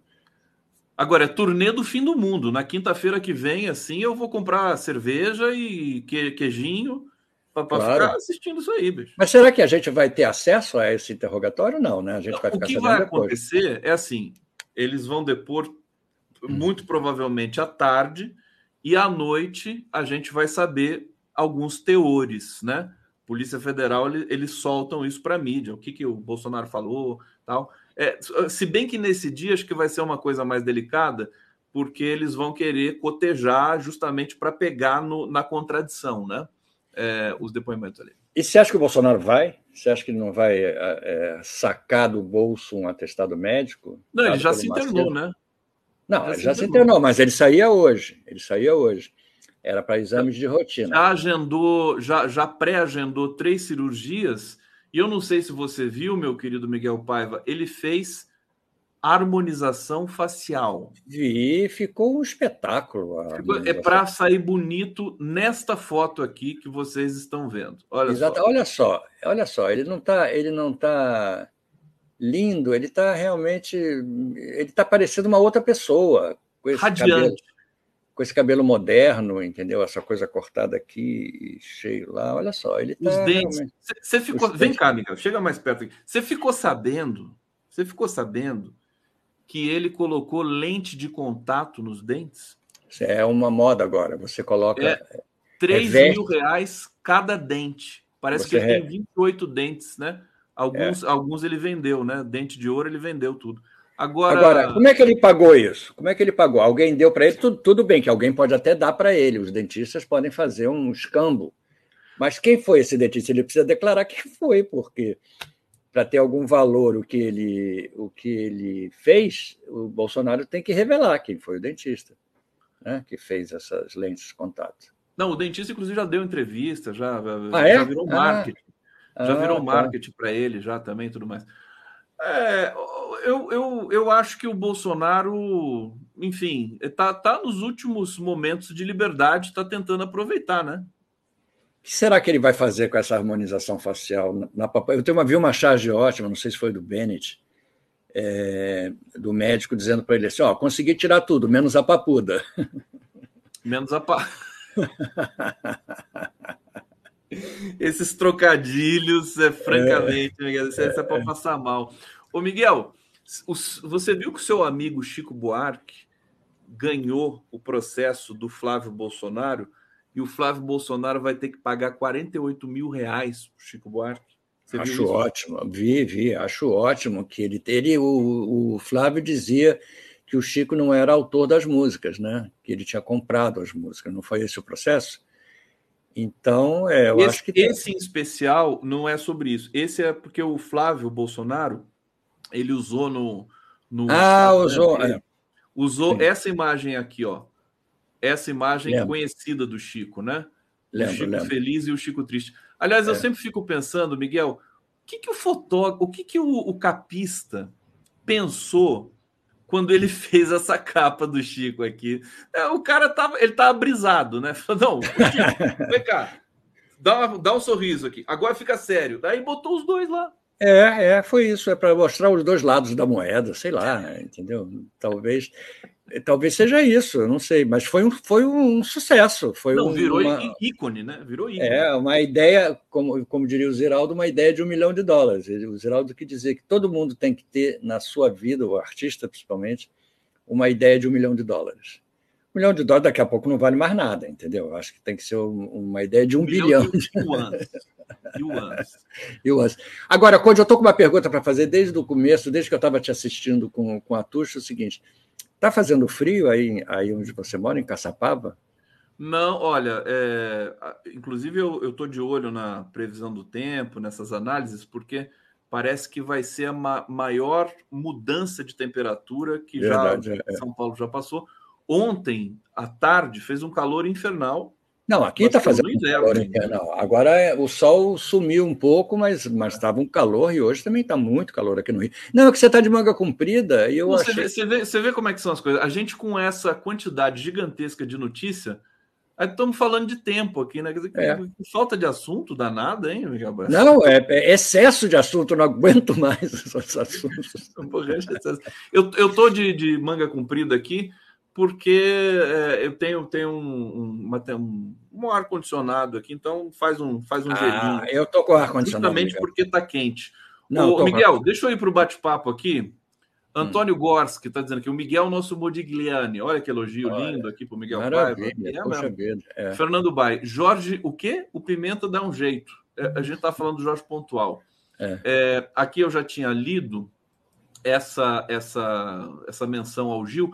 Aliás, eu vi justamente na, na TV, na, na Globo News, acho, vo, uh, você, em algumas cenas, Miguel, por conta dos 100 anos do Milor Fernandes, né? Foi agora, não foi? Mas eu estava nessa, nessa comemoração? Eu acho que você apareceu. O, o Arueira apareceu num dado momento. Mas e... eu não vi essa, eu não vi essa, essa, esse programa, eu não vi essa matéria. Agora fala um pouquinho do Milor para gente. Olha, eu não sou a pessoa, e, como, como o próprio Arueira diz, eu tive minhas diferenças com o Milor, entendeu? Eu sempre admirei o Milor como, como artista, como criador, sempre achei ele um gênio, sempre trabalhei com ele, trabalhei durante muitos anos com ele no Pasquim, na época que o pessoal foi preso, o Milor ficou lá, nós trabalhamos juntos, eu ia ao, ao escritório dele muito, e até um momento que eu comecei a discordar dele, entendeu? Que eu achava que o Milor o Milor era o, era, o, era o reacionário mais progressista do mundo, entendeu? Porque realmente ele, ele era um conservador, mas ao mesmo tempo era um libertário, entendeu? Na realidade, o, o Milor era contra a injustiça social, mas ao mesmo tempo não tinha a menor simpatia por nada que fosse coletivo, entendeu? Ele, ele, ele acreditava muito na capacidade individual do, do, ser humano, uma coisa que hoje é muito perigosa, né? Você cai no, no, na meritocracia muito, muito facilmente. Eu não sei como o Milor pensaria. Ele era contra todo tipo de tirania, ele era contra todo tipo de violência e tudo mais. Isso não há dúvida. É, e eu respeito ele muito disso, e além de ser um, um humorista, um artista absolutamente Não, e, genial. E um erudito, né? um tradutor. Né? Tudo, isso está indiscutível. Só que o Melor, pessoalmente, eu tive, eu tive duas discussões com ele. É, uma, eu era ainda muito jovem, quando eu comecei a fazer sucesso com a Radical Chic, o Melor Fernandes me encontrou num bar aqui que a gente ia muito e disse assim: Miguel, como é que pode? Você fazendo humor a favor das mulheres, o humor tem que ser sempre contra. Aí eu disse, Milor, desculpa, eu estou fazendo humor contra o machismo. Entendeu? Ele quis ser esperto comigo, mas eu tive um momento de brilho e, e dei uma resposta para ele. Ele ficou meio, meio quieto assim. E a outra, na casa do Chico Caruso, nós estávamos tendo uma reunião da revista Bundas, se eu não me lembro, se eu, não me, se eu me lembro bem, e, e ele começou, começamos a falar do cinto de segurança. E o Milor Fernandes tinha uma questão do cinto de segurança, dizer, você vê o exemplo típico, né? tudo aquilo que é uma decisão coletiva que, vi, que visa o bem comum, ele era contra. Ele achava que o cinto de segurança era terrível, que o cinto de segurança matava as pessoas. E eu comecei a, eu comecei a discutir com ele e eu fui o único na mesa. Olha, era uma mesa que tinha todo mundo. Estava Ziraldo, estava Chico, estava Jaguar, estava. Eu fui o único Aí, que aí uma hora eu pensei assim, não, eu vou encher o saco aqui, eu vou, eu vou ficar enchendo o saco aqui até até alguém entrar nessa, nessa discussão junto comigo, que eu comecei a defender o cinto de segurança, e o Milor era aquele que citava números, citava fontes, entendeu? Não sei se verdadeiras ou falsas, mas ele citava, ele adorava citar. Não, porque segundo a revista National Enquirer, não sei o que, não sei que, o cinto de segurança já matou 3.250 pessoas. Eu falei, Milor, o cinto de segurança protege, está todo mundo dizendo isso, não há dúvida. Ele não aceitava, entendeu? E depois eu tive outras questões pessoais Essas também que não vêm. As suas, as suas diferenças com o Milor? Não, não, tive outras pessoais, mas essas não vêm ao caso. Tá, que, você, é. não cabe nem contar aqui. Não, Agora, não, essas não vêm ao caso. O Miguel Paiva, olha, eu, eu já gostava de você, todo mundo sabe, mas agora eu gosto mais ainda, Miguel. Por quê? Cara, que fantástico isso. Não, eu acho o Milor meio, eu achava ele meio bundão para algumas coisas, não, não, não tem dúvida disso. Essa coisa, essa coisa reacionária é, é o retrato do Brasil. Aliás, todos nós temos isso nas nossas, estruturas, nas nossas estruturas, machismo, racismo, preconceito de toda sorte, toda ordem. Agora, cabe a nós reprimir esse, esse, esse processo interno, histórico, né? É, todo mundo, todo mundo diz, as mulheres dizem, ele era um machista e ao mesmo tempo um gentleman, entendeu? Mas sim, era um machista. Sim. Machista e gentleman são coisas que se casam bem, entendeu? Casam. Você, casam, acho que casam. Você usa uma, você usa uma, uma capa, uma fantasia, uma máscara de, de gentileza é, é, para você poder exercer o seu machismo, não o machismo violento, mas o machismo clássico. Né? Aqui a Magda Famil está dizendo: o Milor era o queridinho da Veja. Bom, muita gente foi queridinho da Veja também. É, agora, é incrível isso, você, você lembrar dessa história. Miguel, é, enfim, você tinha, você tem os seus princípios também, vamos dizer assim, né? Tem, é, claro. Nesse mundo do, do, do artista. E, e, eu acho que o Milor ficou com ciúme de você, né? No sucesso da Radical, né? Radical. Eu acho que ele ficou com ciúmes de mim em várias coisas, mas isso tudo bem, é, é um, é um sentimento humano também. Humano. Isso não é, não, é, não é problema. Por isso que eu achei estranho eu aparecer em qualquer homenagem ao Melo Fernandes, que eu acho que eu. eu Talvez eu vi o Aroeira e pensei em você. É, ele sim, o Aroeira. O Aroeira é que a gente estava falando no programa agora, no nosso programa ontem, eu, eu comecei a falar do, do Milor, ele disse: Não, o Miguel tem diferenças com o Milor. Não, agora, rapaz, que coisa fantástica. Eu, tô, eu fico encantado com essas histórias. E o Miguel tem memória de elefante também. Ele, ele sabe ele, ele sabe que eu, o Jorge Pontual virou hippie num dado momento. O mais que tem nessa cabeça é, do Miguel Paiva. Agora é. você vê, nossa homenagem aos 100 anos de nascimento do Milor é essa, né? Quer dizer, o Milor. Não, eu, eu acho que ele merece. Todas as homenagens, merece todas, todas não tem a menor dúvida. Eu não misturo as coisas, eu acho que são duas coisas, claro, claro. Eh, são duas coisas diferentes. Eu fiquei chocado uma vez que os meus ídolos esquerdistas franceses eram machistas, um deles deu porrada na, na mulher, deixou a mulher surda, entendeu? Eu não me lembro agora quem, quem foi, entendeu? Mas era um cara assim dos anos 60, daqueles esquerdistas que a gente amava ler, entendeu? E todo, todo mundo sabe né, como era. Agora não estão dizendo que o Sartre era, era pedófilo? Não, se a gente for investigar esses ícones da, da intelectualidade, inclusive progressista e tal, a gente vai achar um bando de, de, de canalha. É, porque hoje uma coisa que o, que o mundo está sofrendo, uma alteração que é muito positiva, é essa do politicamente correto, é essa de você investigar a fundo o comportamento das pessoas, é essa das minorias terem agora é, começarem a ter voz, lugar de fala, etc. Porque é, começou a se revelar claro que exageros são, são cometidos, mas exageros sempre acontecem nas, nos primeiros momentos de cada nova fase. É, mas é muito importante você entender quem eram as pessoas de fato, entendeu? E o fato delas terem escrito coisas memoráveis não significa não significa que elas sejam pessoas memoráveis. Claro, claro. Uma coisa não, não, não, não anda ao lado da outra, né? Isso aí eu, eu aprendi também já. já é, não, não, de jeito nenhum. Tomar esse cuidado. Tomar é, esse cuidado. Exatamente. Miguel Paiva, Miguel Paiva, Miguel Ponce de Leão de Paiva. Muitas Justamente. Justamente. Estamos chegando ao fim. Né? Hoje o papo foi ótimo, adorei o papo de hoje. Deixa, deixa uma mensagem para os bolsonaristas órfãos aqui é, que, que, que, nos assistem. Você sabe que eu, eu, na, minha live das 23 tem uns bolsonaristas que aparecem lá, mas não para me agredir. Eles querem ficar lá. Eles falam assim: Conde, posso ficar aqui? Eu sou bolsonarista. Eu falo, pode, fica aí, ué. Não, mas eu vejo, eu vejo nos comentários, nos nossos programas também, muita gente que entra, alguns. Alguns são, são violentos, mas eu acho que eles têm, eles têm andado mais quietos, entendeu? Eu acho sim, que diminuiu, sim. diminuiu Não, eles um estão buscando, eles estão buscando outros espaços agora. É, existe muita gente aí que pode substituir o, o, o, Bolsonaro de uma maneira talvez um pouco mais civilizada. Eu não acredito muito em civilização dessa gente, mas, enfim, de todo modo, eu acho que são pessoas que têm um pouquinho mais de, de lustre, né, assim, do, do, no seu pensamento. Vamos ver como é que eles, que eles conseguem. Agora, aqui está cheio de gente legal também, eles podem começar a claro, seguir, mudar claro. de ideia, a gente aceita Totalmente. Venham, venham. A gente vai fazer um, um detox para os bolsonaristas. Né? Exatamente. Uma harmonização facial na cabeça dos bolsonaristas. É harmonização é mental. mental. Ô, Miguel, dá um abraço aqui. Parece pombo, né? Isso aqui é pombinho, pombinha da paz. Obrigado, Miguel Pai. Vou fazer a transição aqui no giro. Até semana que Valeu. vem, meu queridíssimo. Beijo.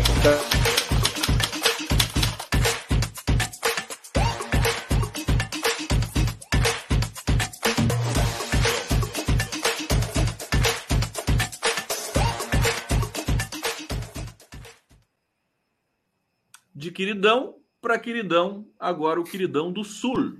El queridão Jefferson Miola. Bem-vindo, Jefferson Miola, sempre elegante aqui conosco. Tá frio aí ou tá quente? Não, tá uma temperatura amena. Tem feito 17 graus, mas já teve há duas semanas atrás 4 graus, né? Estão falando que vai vir uma onda de calor aí. É bem provável, é bem provável. É. é. Bom dia para ti, meu amigo. Tudo bom? Saudações aqui. Bom dia ainda, Isso. porque ninguém almoçou aqui ainda, né? Acho que o Isso. Miola também ainda não almoçou e nem vocês que estão nos assistindo Isso. devem estar preparando aí o rango.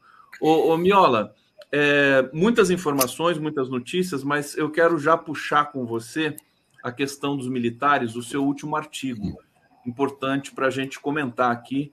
É, aliás, você acabou de escrever mais um. Né?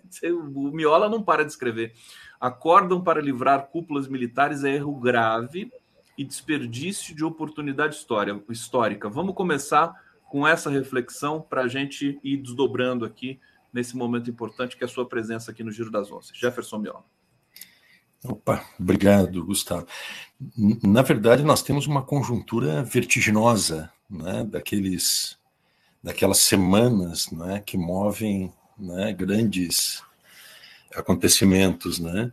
E eu acho que nos últimos dias, Gustavo, a gente tem acompanhado é uma é, é, um, um, uma espécie de um grande acordão que está em curso, não é? com um objetivo muito claro é, de livrar a, a cara das cúpulas partidarizadas das Forças Armadas em relação às responsabilidades né, pelos eventos do 8 de janeiro, mas mais do que isto, né, por toda a responsabilidade eh, que os comandos têm em relação ao desastre né, que aconteceu no país nos últimos eh, cinco anos. Importante a gente lembrar que eles estão eh, atuaram neste período histórico, nos momentos mais críticos, inclusive hoje já é possível se afirmar né, que a participação deles, ainda que subterrânea e clandestina, nos acontecimentos de desestabilização do país naquela onda 2013 em diante, o ascenso da Lava Jato, a participação na conspiração né, com o usurpador Temer né, para a derrubada da presidente Dilma e, e, segue. Então, eu, eu acho que é uma, uma realidade né, muito preocupante, né, porque este acordo, e agora pela manhã o site Metrópolis, inclusive, faz uma, uma, uma notícia de que ele envolve é, governo e oposição para livrar a cara deles. Do meu ponto de vista, ele é um gravíssimo erro né, histórico, e a gente aprendeu né, que o Brasil foi, na América do Sul, é, o único país a não enfrentar de maneira contundente a problemática das Forças Armadas, né, como fez, por exemplo, Argentina e Uruguai. Então, nós é, é, ficamos permanentemente sujeitos né, a esses movimentos e essa, postura conspirativa dos comandos militares, que tem uma aspiração própria de poder, um projeto próprio de poder, e eles se auto-definem é, né, como sendo tutores da democracia e responsáveis por exercer esse poder moderador.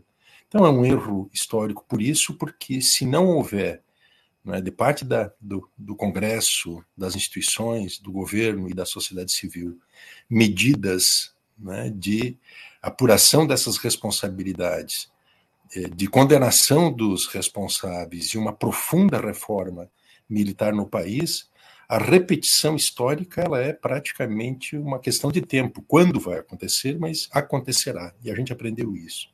E segundo lugar, que esse processo, né, essa oportunidade histórica que nós estamos tendo, que eu, eu, eu não me recordo, Gustavo, desde o início da transição conservadora que foi tutelada por eles, né, militares, inclusive a redação do artigo 142 da Constituição durante o processo constituinte, em 88, né, desde aquele período até os dias atuais, esta circunstância que nós estamos vivendo, né, em que há um profundo descrédito né, dos militares, das Forças Armadas, uma desmoralização concreta, e profunda deles, e uma percepção é, é, largamente difundida de que eles estão, eles têm uma responsabilidade né, por, pelas gestões, pela gestão desastrosa dos últimos quatro anos, de um governo que foi um governo militar com recorte fascista.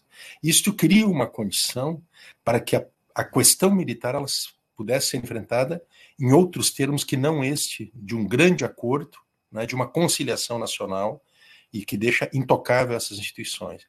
Esse desperdício né, desta oportunidade histórica, juntamente com isto que é a opção de não enfrentar né, de maneira muito objetiva né, a problemática militar, poderá nos cobrar um preço muito caro. Eu acho né, que é preciso que os setores democráticos, sejam de oposição, sejam governistas, parlamentares, sociedade, organizações, as instituições se insurjam contra isso.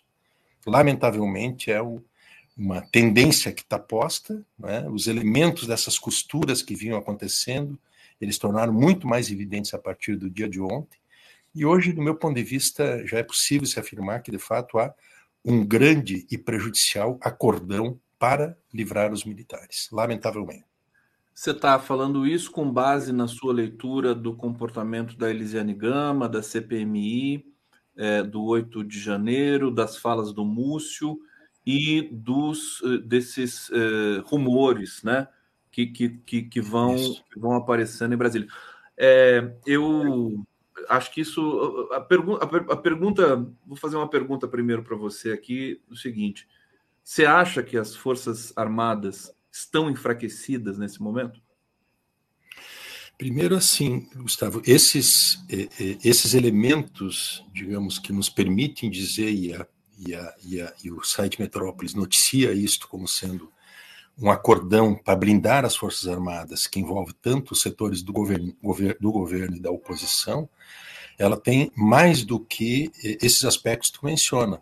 Há dois outros aspectos que eu, que eu queria mencionar. Um deles que é, a reunião que o presidente Lula fez no sábado à noite, prévia à sua viagem para o encontro dos BRICS, que não é normal, e a Miriam Leitão, ela pertinazmente afirmou isso, mas um país em que o presidente da República se reúne num sábado à noite, durante mais de duas horas, com os comandos militares, ele é um país que está em crise. Então, o primeiro aspecto é isso, e a resultante desse encontro do presidente Lula não foi no sentido de determinar mudanças concretas, exigir apuração das responsabilidades e, inclusive, a revogação de uma diretriz que, na véspera desse encontro com o presidente, o general Tomás Paiva publicou, que é um assinte, né? é um, uma instrução onde o general Paiva né, transmite às suas tropas eh, diretrizes que são de fortalecimento da tal da família militar, que aparece o dobro de vezes no documento em relação ao que seria a função primordial exclusiva das Forças Armadas, a defesa nacional, mas ele apresenta então a família militar, enaltece, e propõe a criação de uma associação de amigos do Exército Brasileiro, que é algo sui generis. Mas não há uma revogação depois do encontro do presidente Lula com eles, portanto, e mais do que isso, é uma reiteração de que o governo está dando a eles 53 bilhões de reais de investimentos no parque. E segundo, que no dia de ontem, não sei se tu acompanhasse, mas o ministro Dino, que ele sempre tinha uma visão muito clara sobre o envolvimento das cúpulas fardadas, ele enfrentou, inclusive, os comandos no dia 8 de janeiro, na noite, quando o então comandante Arruda colocou blindados e tanques e soldados né, na, na, na, frente do quartel do Exército, impedindo que eh, fosse cumprida uma ordem judicial. E o, e o ministro Dino, olhou ontem, faz uma inflexão do seu entendimento, de tal maneira que ele eh, recua né, e trata da individualização de casos não como uma postura institucional, que do meu ponto de vista é disso que se trata, uma postura institucional de uma organização eh, militar que se organiza em moldes fardados. E finalmente responde duas frases, se eles estão enfraquecidos ou não. Eu, eu, eu, eu, eu acho que é, é, é, tem um duplo sentido que a gente pode interpretar isso. Primeiro, do ponto de vista de uma opinião generalizada, uma opinião crítica, mídia, né, mainstream da imprensa, é, é, analistas de maneira geral, estudiosos, inclusive no, nos estamentos políticos, há uma constatação de que a coisa deu ruim para eles. O problema é que eles, essa fragilidade e debilidade não se reflete né, em imposição de outras formas de organização da, da caserna, inclusive com uma reforma militar, e uma atinência deles ao cumprimento das missões de defesa. Pelo contrário, eles estão se recompondo e reorganizando uma capacidade de iniciativa política, e, portanto, eles estão recuperando uma capacidade de poder né, que ficou abalada com o fracasso do 8 de janeiro.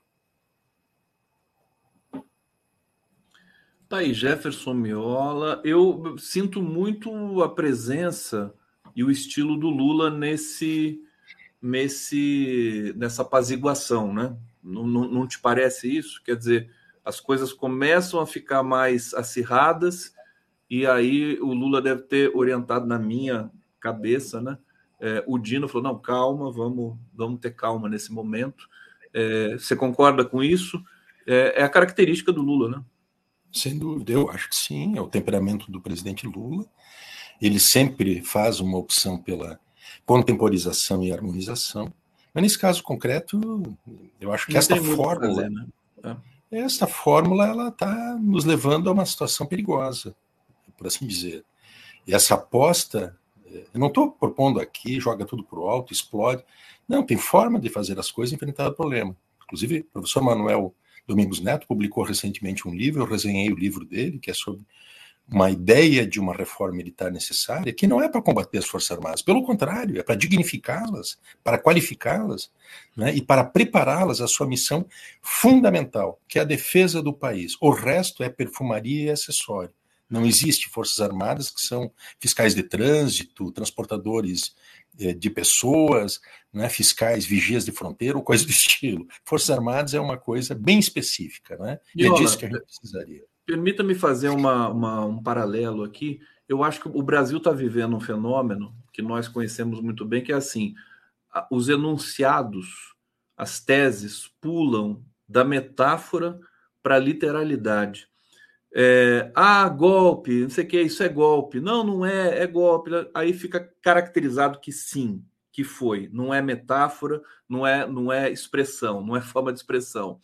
É, tudo que a gente está vendo que está sendo levantado pelo Bolsonaro, ladrão, corrupto, não é metáfora, é literal. E agora, por exemplo, uma tese que eu vi é, é, é defendida, inclusive por você também, que GLO é golpe, seria golpe, é golpe, precisa sair rapidamente. O Miola está oscilando aqui o sinal dele.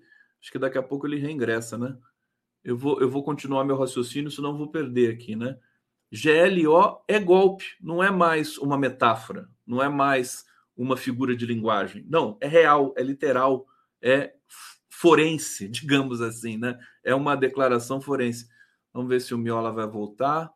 Deixa eu tirar ele daqui para ficar mais fácil a nossa, a nossa transição. O que, que vocês acham disso, meus queridos telespectadores da TVT, internautas aqui do 247? É, e vou querer ouvir o, Jefferson Miola sobre isso. E uma pergunta, um desafio que eu vou fazer para ele aqui na sequência é que ontem foi aprovado o arcabouço fiscal com 440 votos na Câmara Federal. 440 votos. Ele está voltando aqui. Deixa eu colocar ele aqui na tela. Meu Perdão. querido Miola, teve, teve, uma queda aí? Isto. Tem uma consequência constante aqui no meu sistema. Eu tenho que providenciar é? aqui um conselho. É. Mas que bom, você já está aqui de volta. Eu não sei se você pegou um pedacinho da minha.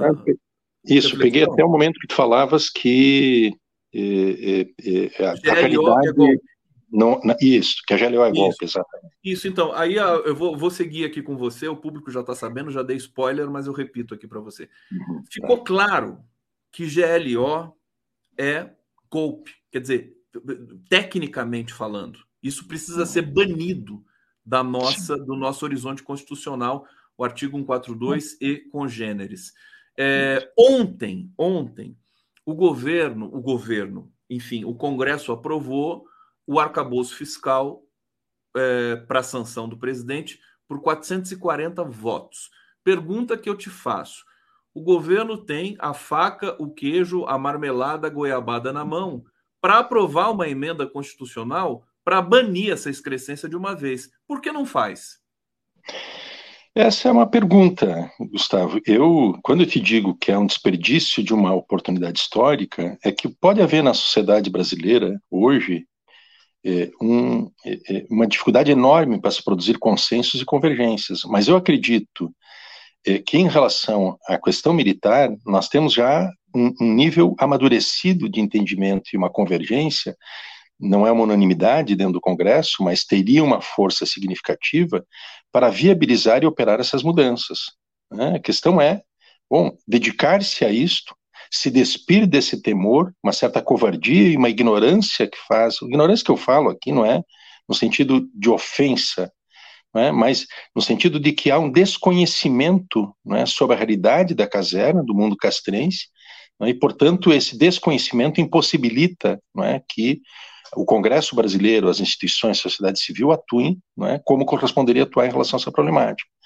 Eu acho né, que essas condições elas estão mais favorecidas hoje, em que pese uma correlação de forças do governo para um conjunto de outros temas ser desfavorável, mas em relação a isto eu acho que poderia se ter né, uma, um grande acordo nacional, e é isto que ao invés desse acordão para livrar as Forças Armadas, deveria se fazer um amplo acordo nacional democrático para se profissionalizar as Forças Armadas, reformá-las profundamente né, e qualificá-las para serem forças né, de, de, de, dissuasão e de defesa do país em relação a eventuais agressores externos. É isso que deveria ser feito com as Forças Armadas. As GLOs, que são garantias da lei da ordem, que elas foram é, um, um, um, um, texto capcioso incluído no artigo 142 por imposição dos próprios militares na época da Constituinte, ela é, na verdade, uma abertura permanente para que as Forças Armadas possam atuar em áreas que não são tipicamente militares, como, por exemplo, né, de eh, segurança. E se nós tivéssemos, a, eh, eh, ou se o presidente Lula tivesse optado pela GLO em 8 de janeiro, estava escrito nas estrelas, e aí foi uma decisão muito inteligente do presidente, de descartar a aplicação do uma GLO, porque a GLO ela seria parte daquele itinerário que a gente está conhecendo no roteiro de discussão do golpe.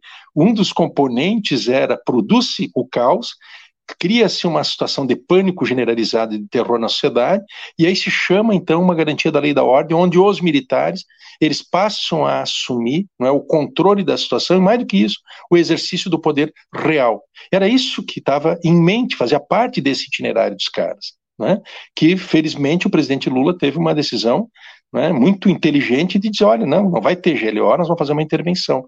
Aliás, o ministro Múcio, ele deu uma entrevista ao UOL na semana passada, que na minha visão é uma entrevista que praticamente ele pedia para ser demitido, onde ele diz que se o governo tivesse adotado a GLO, ou seja, ele critica, ataca diretamente a escolha que fez o presidente Lula. Se o presidente tivesse adotado uma GLO, não teria acontecido 8 de janeiro, tu leste isso, né? Então, eh, veja que era o, o, o, o Múcio, que é um advogado e um porta-voz né, dos interesses dos militares, dos autocomandos, né, ele transmite isso de maneira muito singela, mas que a visão deles mesmo, era o projeto deles, fazia parte né, do itinerário de golpe que eles iam construindo. Então eu acho que nós estamos numa situação que isso que eu lamento enormemente, me parece que é um erro que poderá cobrar um preço muito alto, este acordão que está se consolidando. É um acordão que pega desde a CPI, né, isenção deles no relatório da CPI, como a senadora já falou. O governo continua dando aos militares né, todas as condições para eles continuarem se constituindo com absoluta autonomia e independência, como, fosse, como se fosse um poder à parte, né, inclusive. E o judiciário, eu temo a ver o que, que sai da, do diálogo do ministro José Múcio Monteiro com o, Alexandre Moraes, que aconteceu ontem, é, é bem provável né, que o judiciário também faça né, um ajuste, escolham ali quatro ou cinco bodes expiatórios, né, mas no fundamental a problemática não será enfrentada, e é importante a gente ter uma, uma clareza disso. Nós estamos falando do Brasil, nós não estamos falando aqui em tese de qualquer outra realidade. E as Forças Armadas no Brasil, elas são o que são. O Brasil é uma república que nasceu com um golpe militar republicano, e os, as Forças Armadas estiveram em todos os conflitos e as crises institucionais do país, eles estiveram na. Aliás, no dia de hoje se completa 69 dias do suicídio do presidente Getúlio Vargas, que aconteceu 24 de agosto de 1954. Isso. E esse suicídio do Vargas, para ver como nós temos um problema aqui, que ele é um problema, é um looping permanente da sociedade brasileira da democracia em relação aos militares. O Getúlio Vargas se suicidou quando os chefes militares o traíram e não queriam mais que ele continuasse no, no governo, né, se tu recorda dessa situação. Isso o levou, então, depois de uma reunião que ele fez com os comandantes militares, ele se recolheu ao seu, ao seu, ao seu eh, gabinete pessoal, depois ao seu dormitório, e se suicidou. E adiou por 10 anos né, o golpe que os militares estavam preparando para aquele agosto de, 2000, de 1954, ele aconteceu 31 de março de 1964. Então veja que nós temos uma, uma situação que ela exige de parte da sociedade civil brasileira não é, um, um tratamento definitivo sobre. Não é razoável que no século XXI a gente tenha as forças armadas desempenhando este, este papel que desempenha o nosso país e exercendo né, uma ameaça permanente às nossas, em nossa institucionalidade. Essa é uma oportunidade histórica, lamentavelmente, né, que vai ser desperdiçada, e eu eh, acho que tem um dever de quem tem um compromisso forte com a democracia, parlamentares que se insurjam em relação a isso. Né, que tratem do assunto em outros termos que não esse, dessa negociação prejudicial à própria democracia. Jefferson Miola, concordo plenamente com você. Acho que não dá para esperar mais, né? Acho que é, é irre, seria irresponsabilidade Exato. desse governo democraticamente eleito com o apoio de todos os setores democráticos da sociedade, incluindo este ecossistema de informação. Agora, a sociedade precisa pressionar, né, Miola? O governo não vai fazer isso da cabeça de ninguém, até porque não é característica do presidente, a gente sabe disso como pressionar movimentos sociais, é, nós, nós, a nossa voz aqui, né? E nós já revertemos vários quadros aqui, notadamente reforma do ensino médio, enfim, outros Sim. temas aqui a gente grita e, de alguma maneira isso ecoa ali, até porque o jornalismo convencional está muito fraco do ponto de vista do, da persuasão. Agora, é, como, né, é, é como não perder essa janela histórica é, da gente não... extirpar esse, esse, esse, esse traço constitucional que nos amarra ao passado. Exatamente. Eu acho que precisaria de um grande movimento cívico nacional, Gustavo, uma elevação do nível de consciência social sobre essa problemática, né, e perder isto que é muito característico em relação aos militares. Há um temor dos militares, há uma covardia, há um acanhamento dos militares. Tu observa que quando eles vão para, para, para o Congresso, em qualquer circunstância, agora na CPI, quando eles vão fardados, como muda, inclusive, a própria postura dos parlamentares. E os parlamentares são representantes da, da, da, da, da soberania popular. Eles estão mandatados pelo povo para agirem, para cobrarem é, mudanças. Então, eu acho que é importante, não é, nesse momento, que pode ter como resultante uma, uma solução eh, dramaticamente desfavorável à democracia, que é essa de um acordo, um grande acordo que livre né, as cúpulas partidarizadas das Forças Armadas, é importante haver isso que tu está comentando, né, que os meios de comunicação, de maneira geral, né, denunciem, aprofundem, esclareçam né, esse assunto, que as organizações da sociedade, principalmente CNBB, OAB, as grandes entidades nacionais, né, entidades é, do mundo do direito, prerrogativas. Do, prerrogativas, grupos prerrogativas, por exemplo, que tem um papel extraordinário hoje no debate eh, jurídico crítico nacional, né, os veículos da imprensa de maneira geral, a sociedade civil e os parlamentares. Eu não, não me parece razoável nesse quadro que nós estamos vivendo que os partidos políticos da base do governo, eles por um eh, eh, eh não, não, se trata aqui de, de romper com o dever de lealdade com o governo, mas os partidos políticos não estão exercendo seu papel, que é um papel crítico, papel ajudar o governo não é bajular o governo, ajudar o governo é orientar o governo em relação e alertar o governo em relação a riscos que podem né, gerar resultantes contraproducentes que são né, contrários aos interesses do próprio governo. Então, quando se faz um, um chamado desses né, pela democracia né, e pelo exercício de uma justiça com com, com, com, como corresponde fazer, é o chamado em defesa da democracia e do próprio governo. E os partidos políticos da base do governo, especialmente o Partido dos Trabalhadores, acho que tem uma responsabilidade nisto, né, de fazer esse grande, grande chamamento cívico nacional, chamamento de consciência, não é, para que haja uma mobilização eh, pela defesa da democracia do nosso país e pelo julgamento adequado dos militares. Olha, importantíssimo esse, essa, esse debate nesse momento. Eu peço para todos vocês que estão nos assistindo aqui para contribuírem com esse debate. Quero, quero, que vocês contribuam com esse debate é, nas redes sociais, aqui no chat, no bate-papo, na, na pauta dos próximos debates que nós faremos aqui, certamente, no nosso coletivo, tá certo?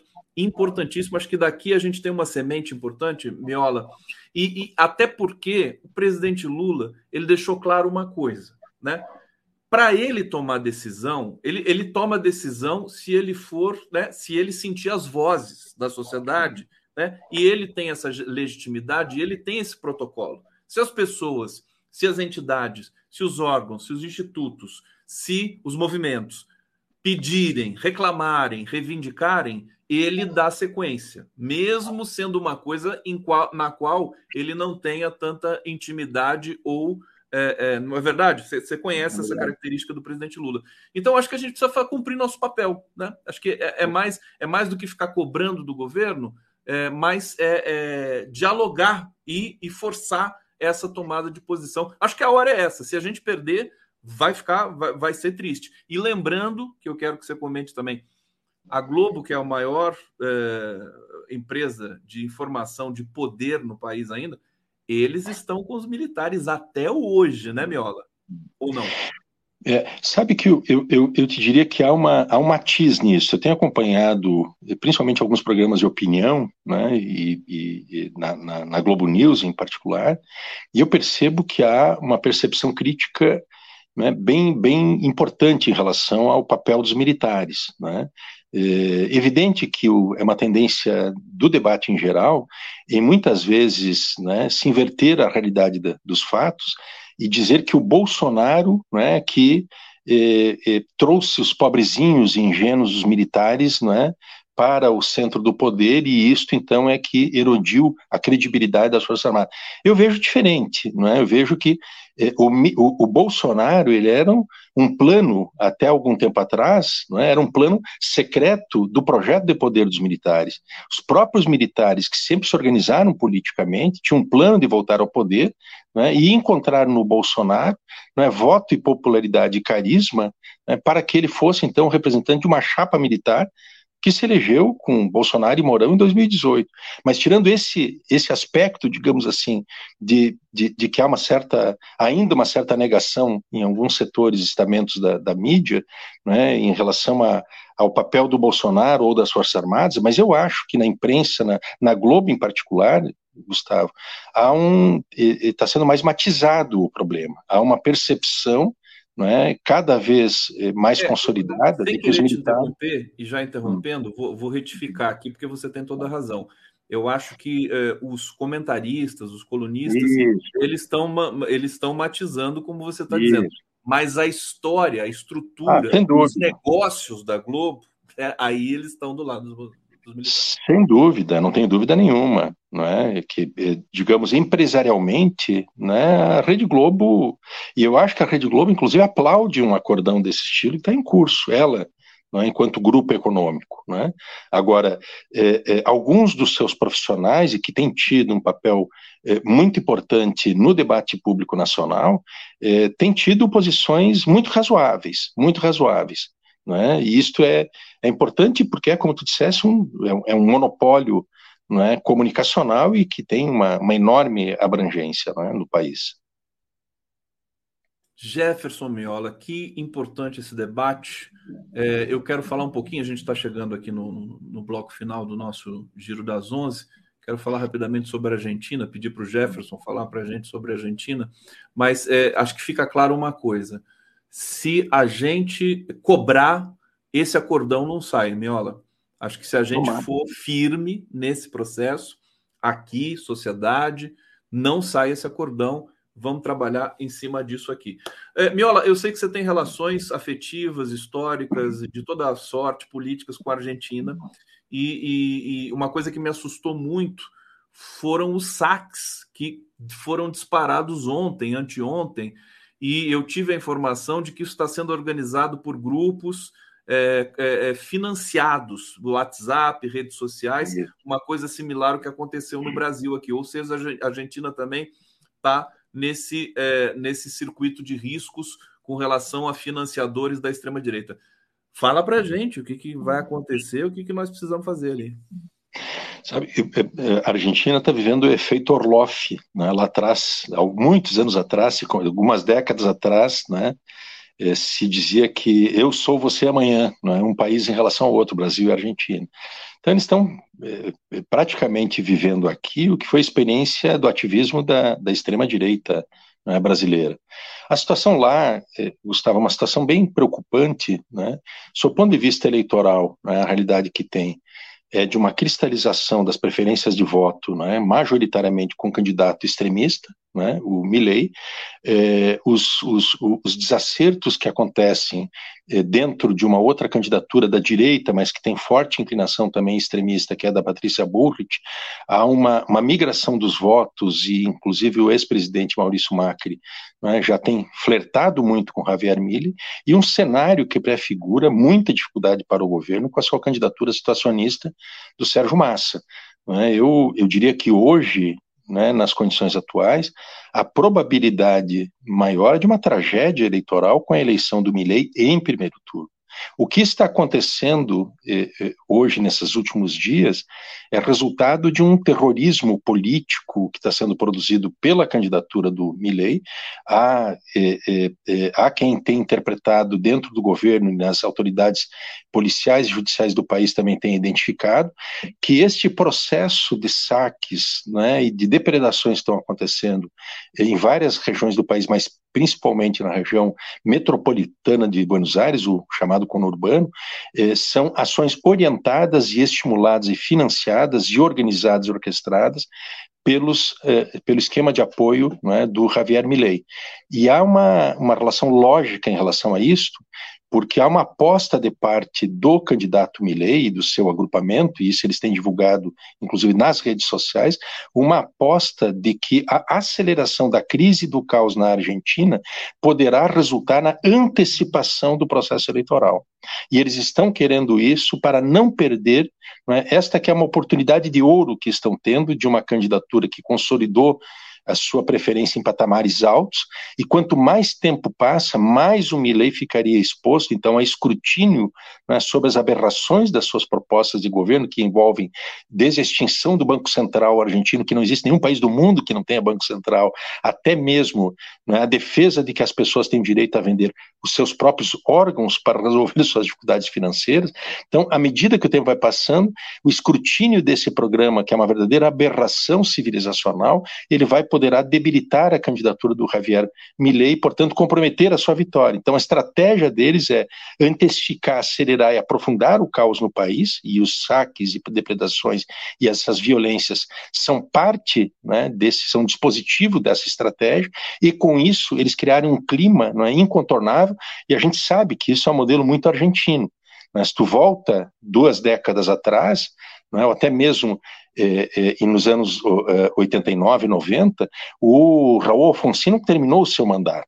Né, e houve uma antecipação do processo eleitoral. Em 2001, naquela situação de default nacional, não é, que foram vários presidentes, num curto espaço de tempo, que assumiam e caíam. E houve, então, um processo né, de antecipação eleitoral, e a mesma coisa que a aposta que faz a extrema-direita hoje, com esse objetivo né, de antecipar as eleições e consolidar um, um, cenário de potencial vitória dele numa realidade né, do Javier Milei, presidente da Argentina, com tudo o que isso representa de trágico, não só para a Argentina, povo argentino, mas também para a América do Sul e para a política externa do presidente Lula é um risco muito grande. A gente precisa fazer um programa especial sobre isso, além daquele que eu tive o privilégio de fazer com o Zaffaroni e outros colegas, mas uhum. para, é, enfim, tentar contribuir, né, para evitar essa catástrofe toda ali.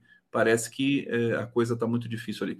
Jefferson Miola, sempre um prazer imenso tê-lo aqui no Giro das Onze. Olha os comentários aqui finais para a gente terminar. Magda Famil, Miola, orgulho do jornalismo político do Rio Grande do Sul. Ana Lúcia Medeiros aqui colaborando conosco. E olha só quem apareceu aqui, o Lincoln Seco. Miola escreveu grandes artigos, historiador Lincoln Seco, professor da USP, escreveu grandes artigos de resistência durante o golpe. Era um alento recebê-los por e-mail. Tá aí, vamos chamar o Lincoln aqui para conversar em algum momento, né? Tão importante, tanta gente boa por esse Brasil e que estão aqui, né, nesse ecossistema de informação democrática. Obrigado a todos que nos acompanharam aqui no Giro das Onze. Continue na nossa programação aqui no canal na TV 247. O Atucho está chegando aí com o Pepe Escobar para falar de geopolítica internacional. Na TVT temos aí a programação é, da tarde, é, logo mais às três horas da tarde vai ter o Bom para Todos com a Thalita Gali. Vai ser muito bacana. Meu querido Miola, demais. Um abraço grande, bom, fim, bom resto e final de semana para nós. Um abração, até mais. Amanhã ainda tem giro. Estamos de volta aqui amanhã sextou. Valeu, gente. Tchau.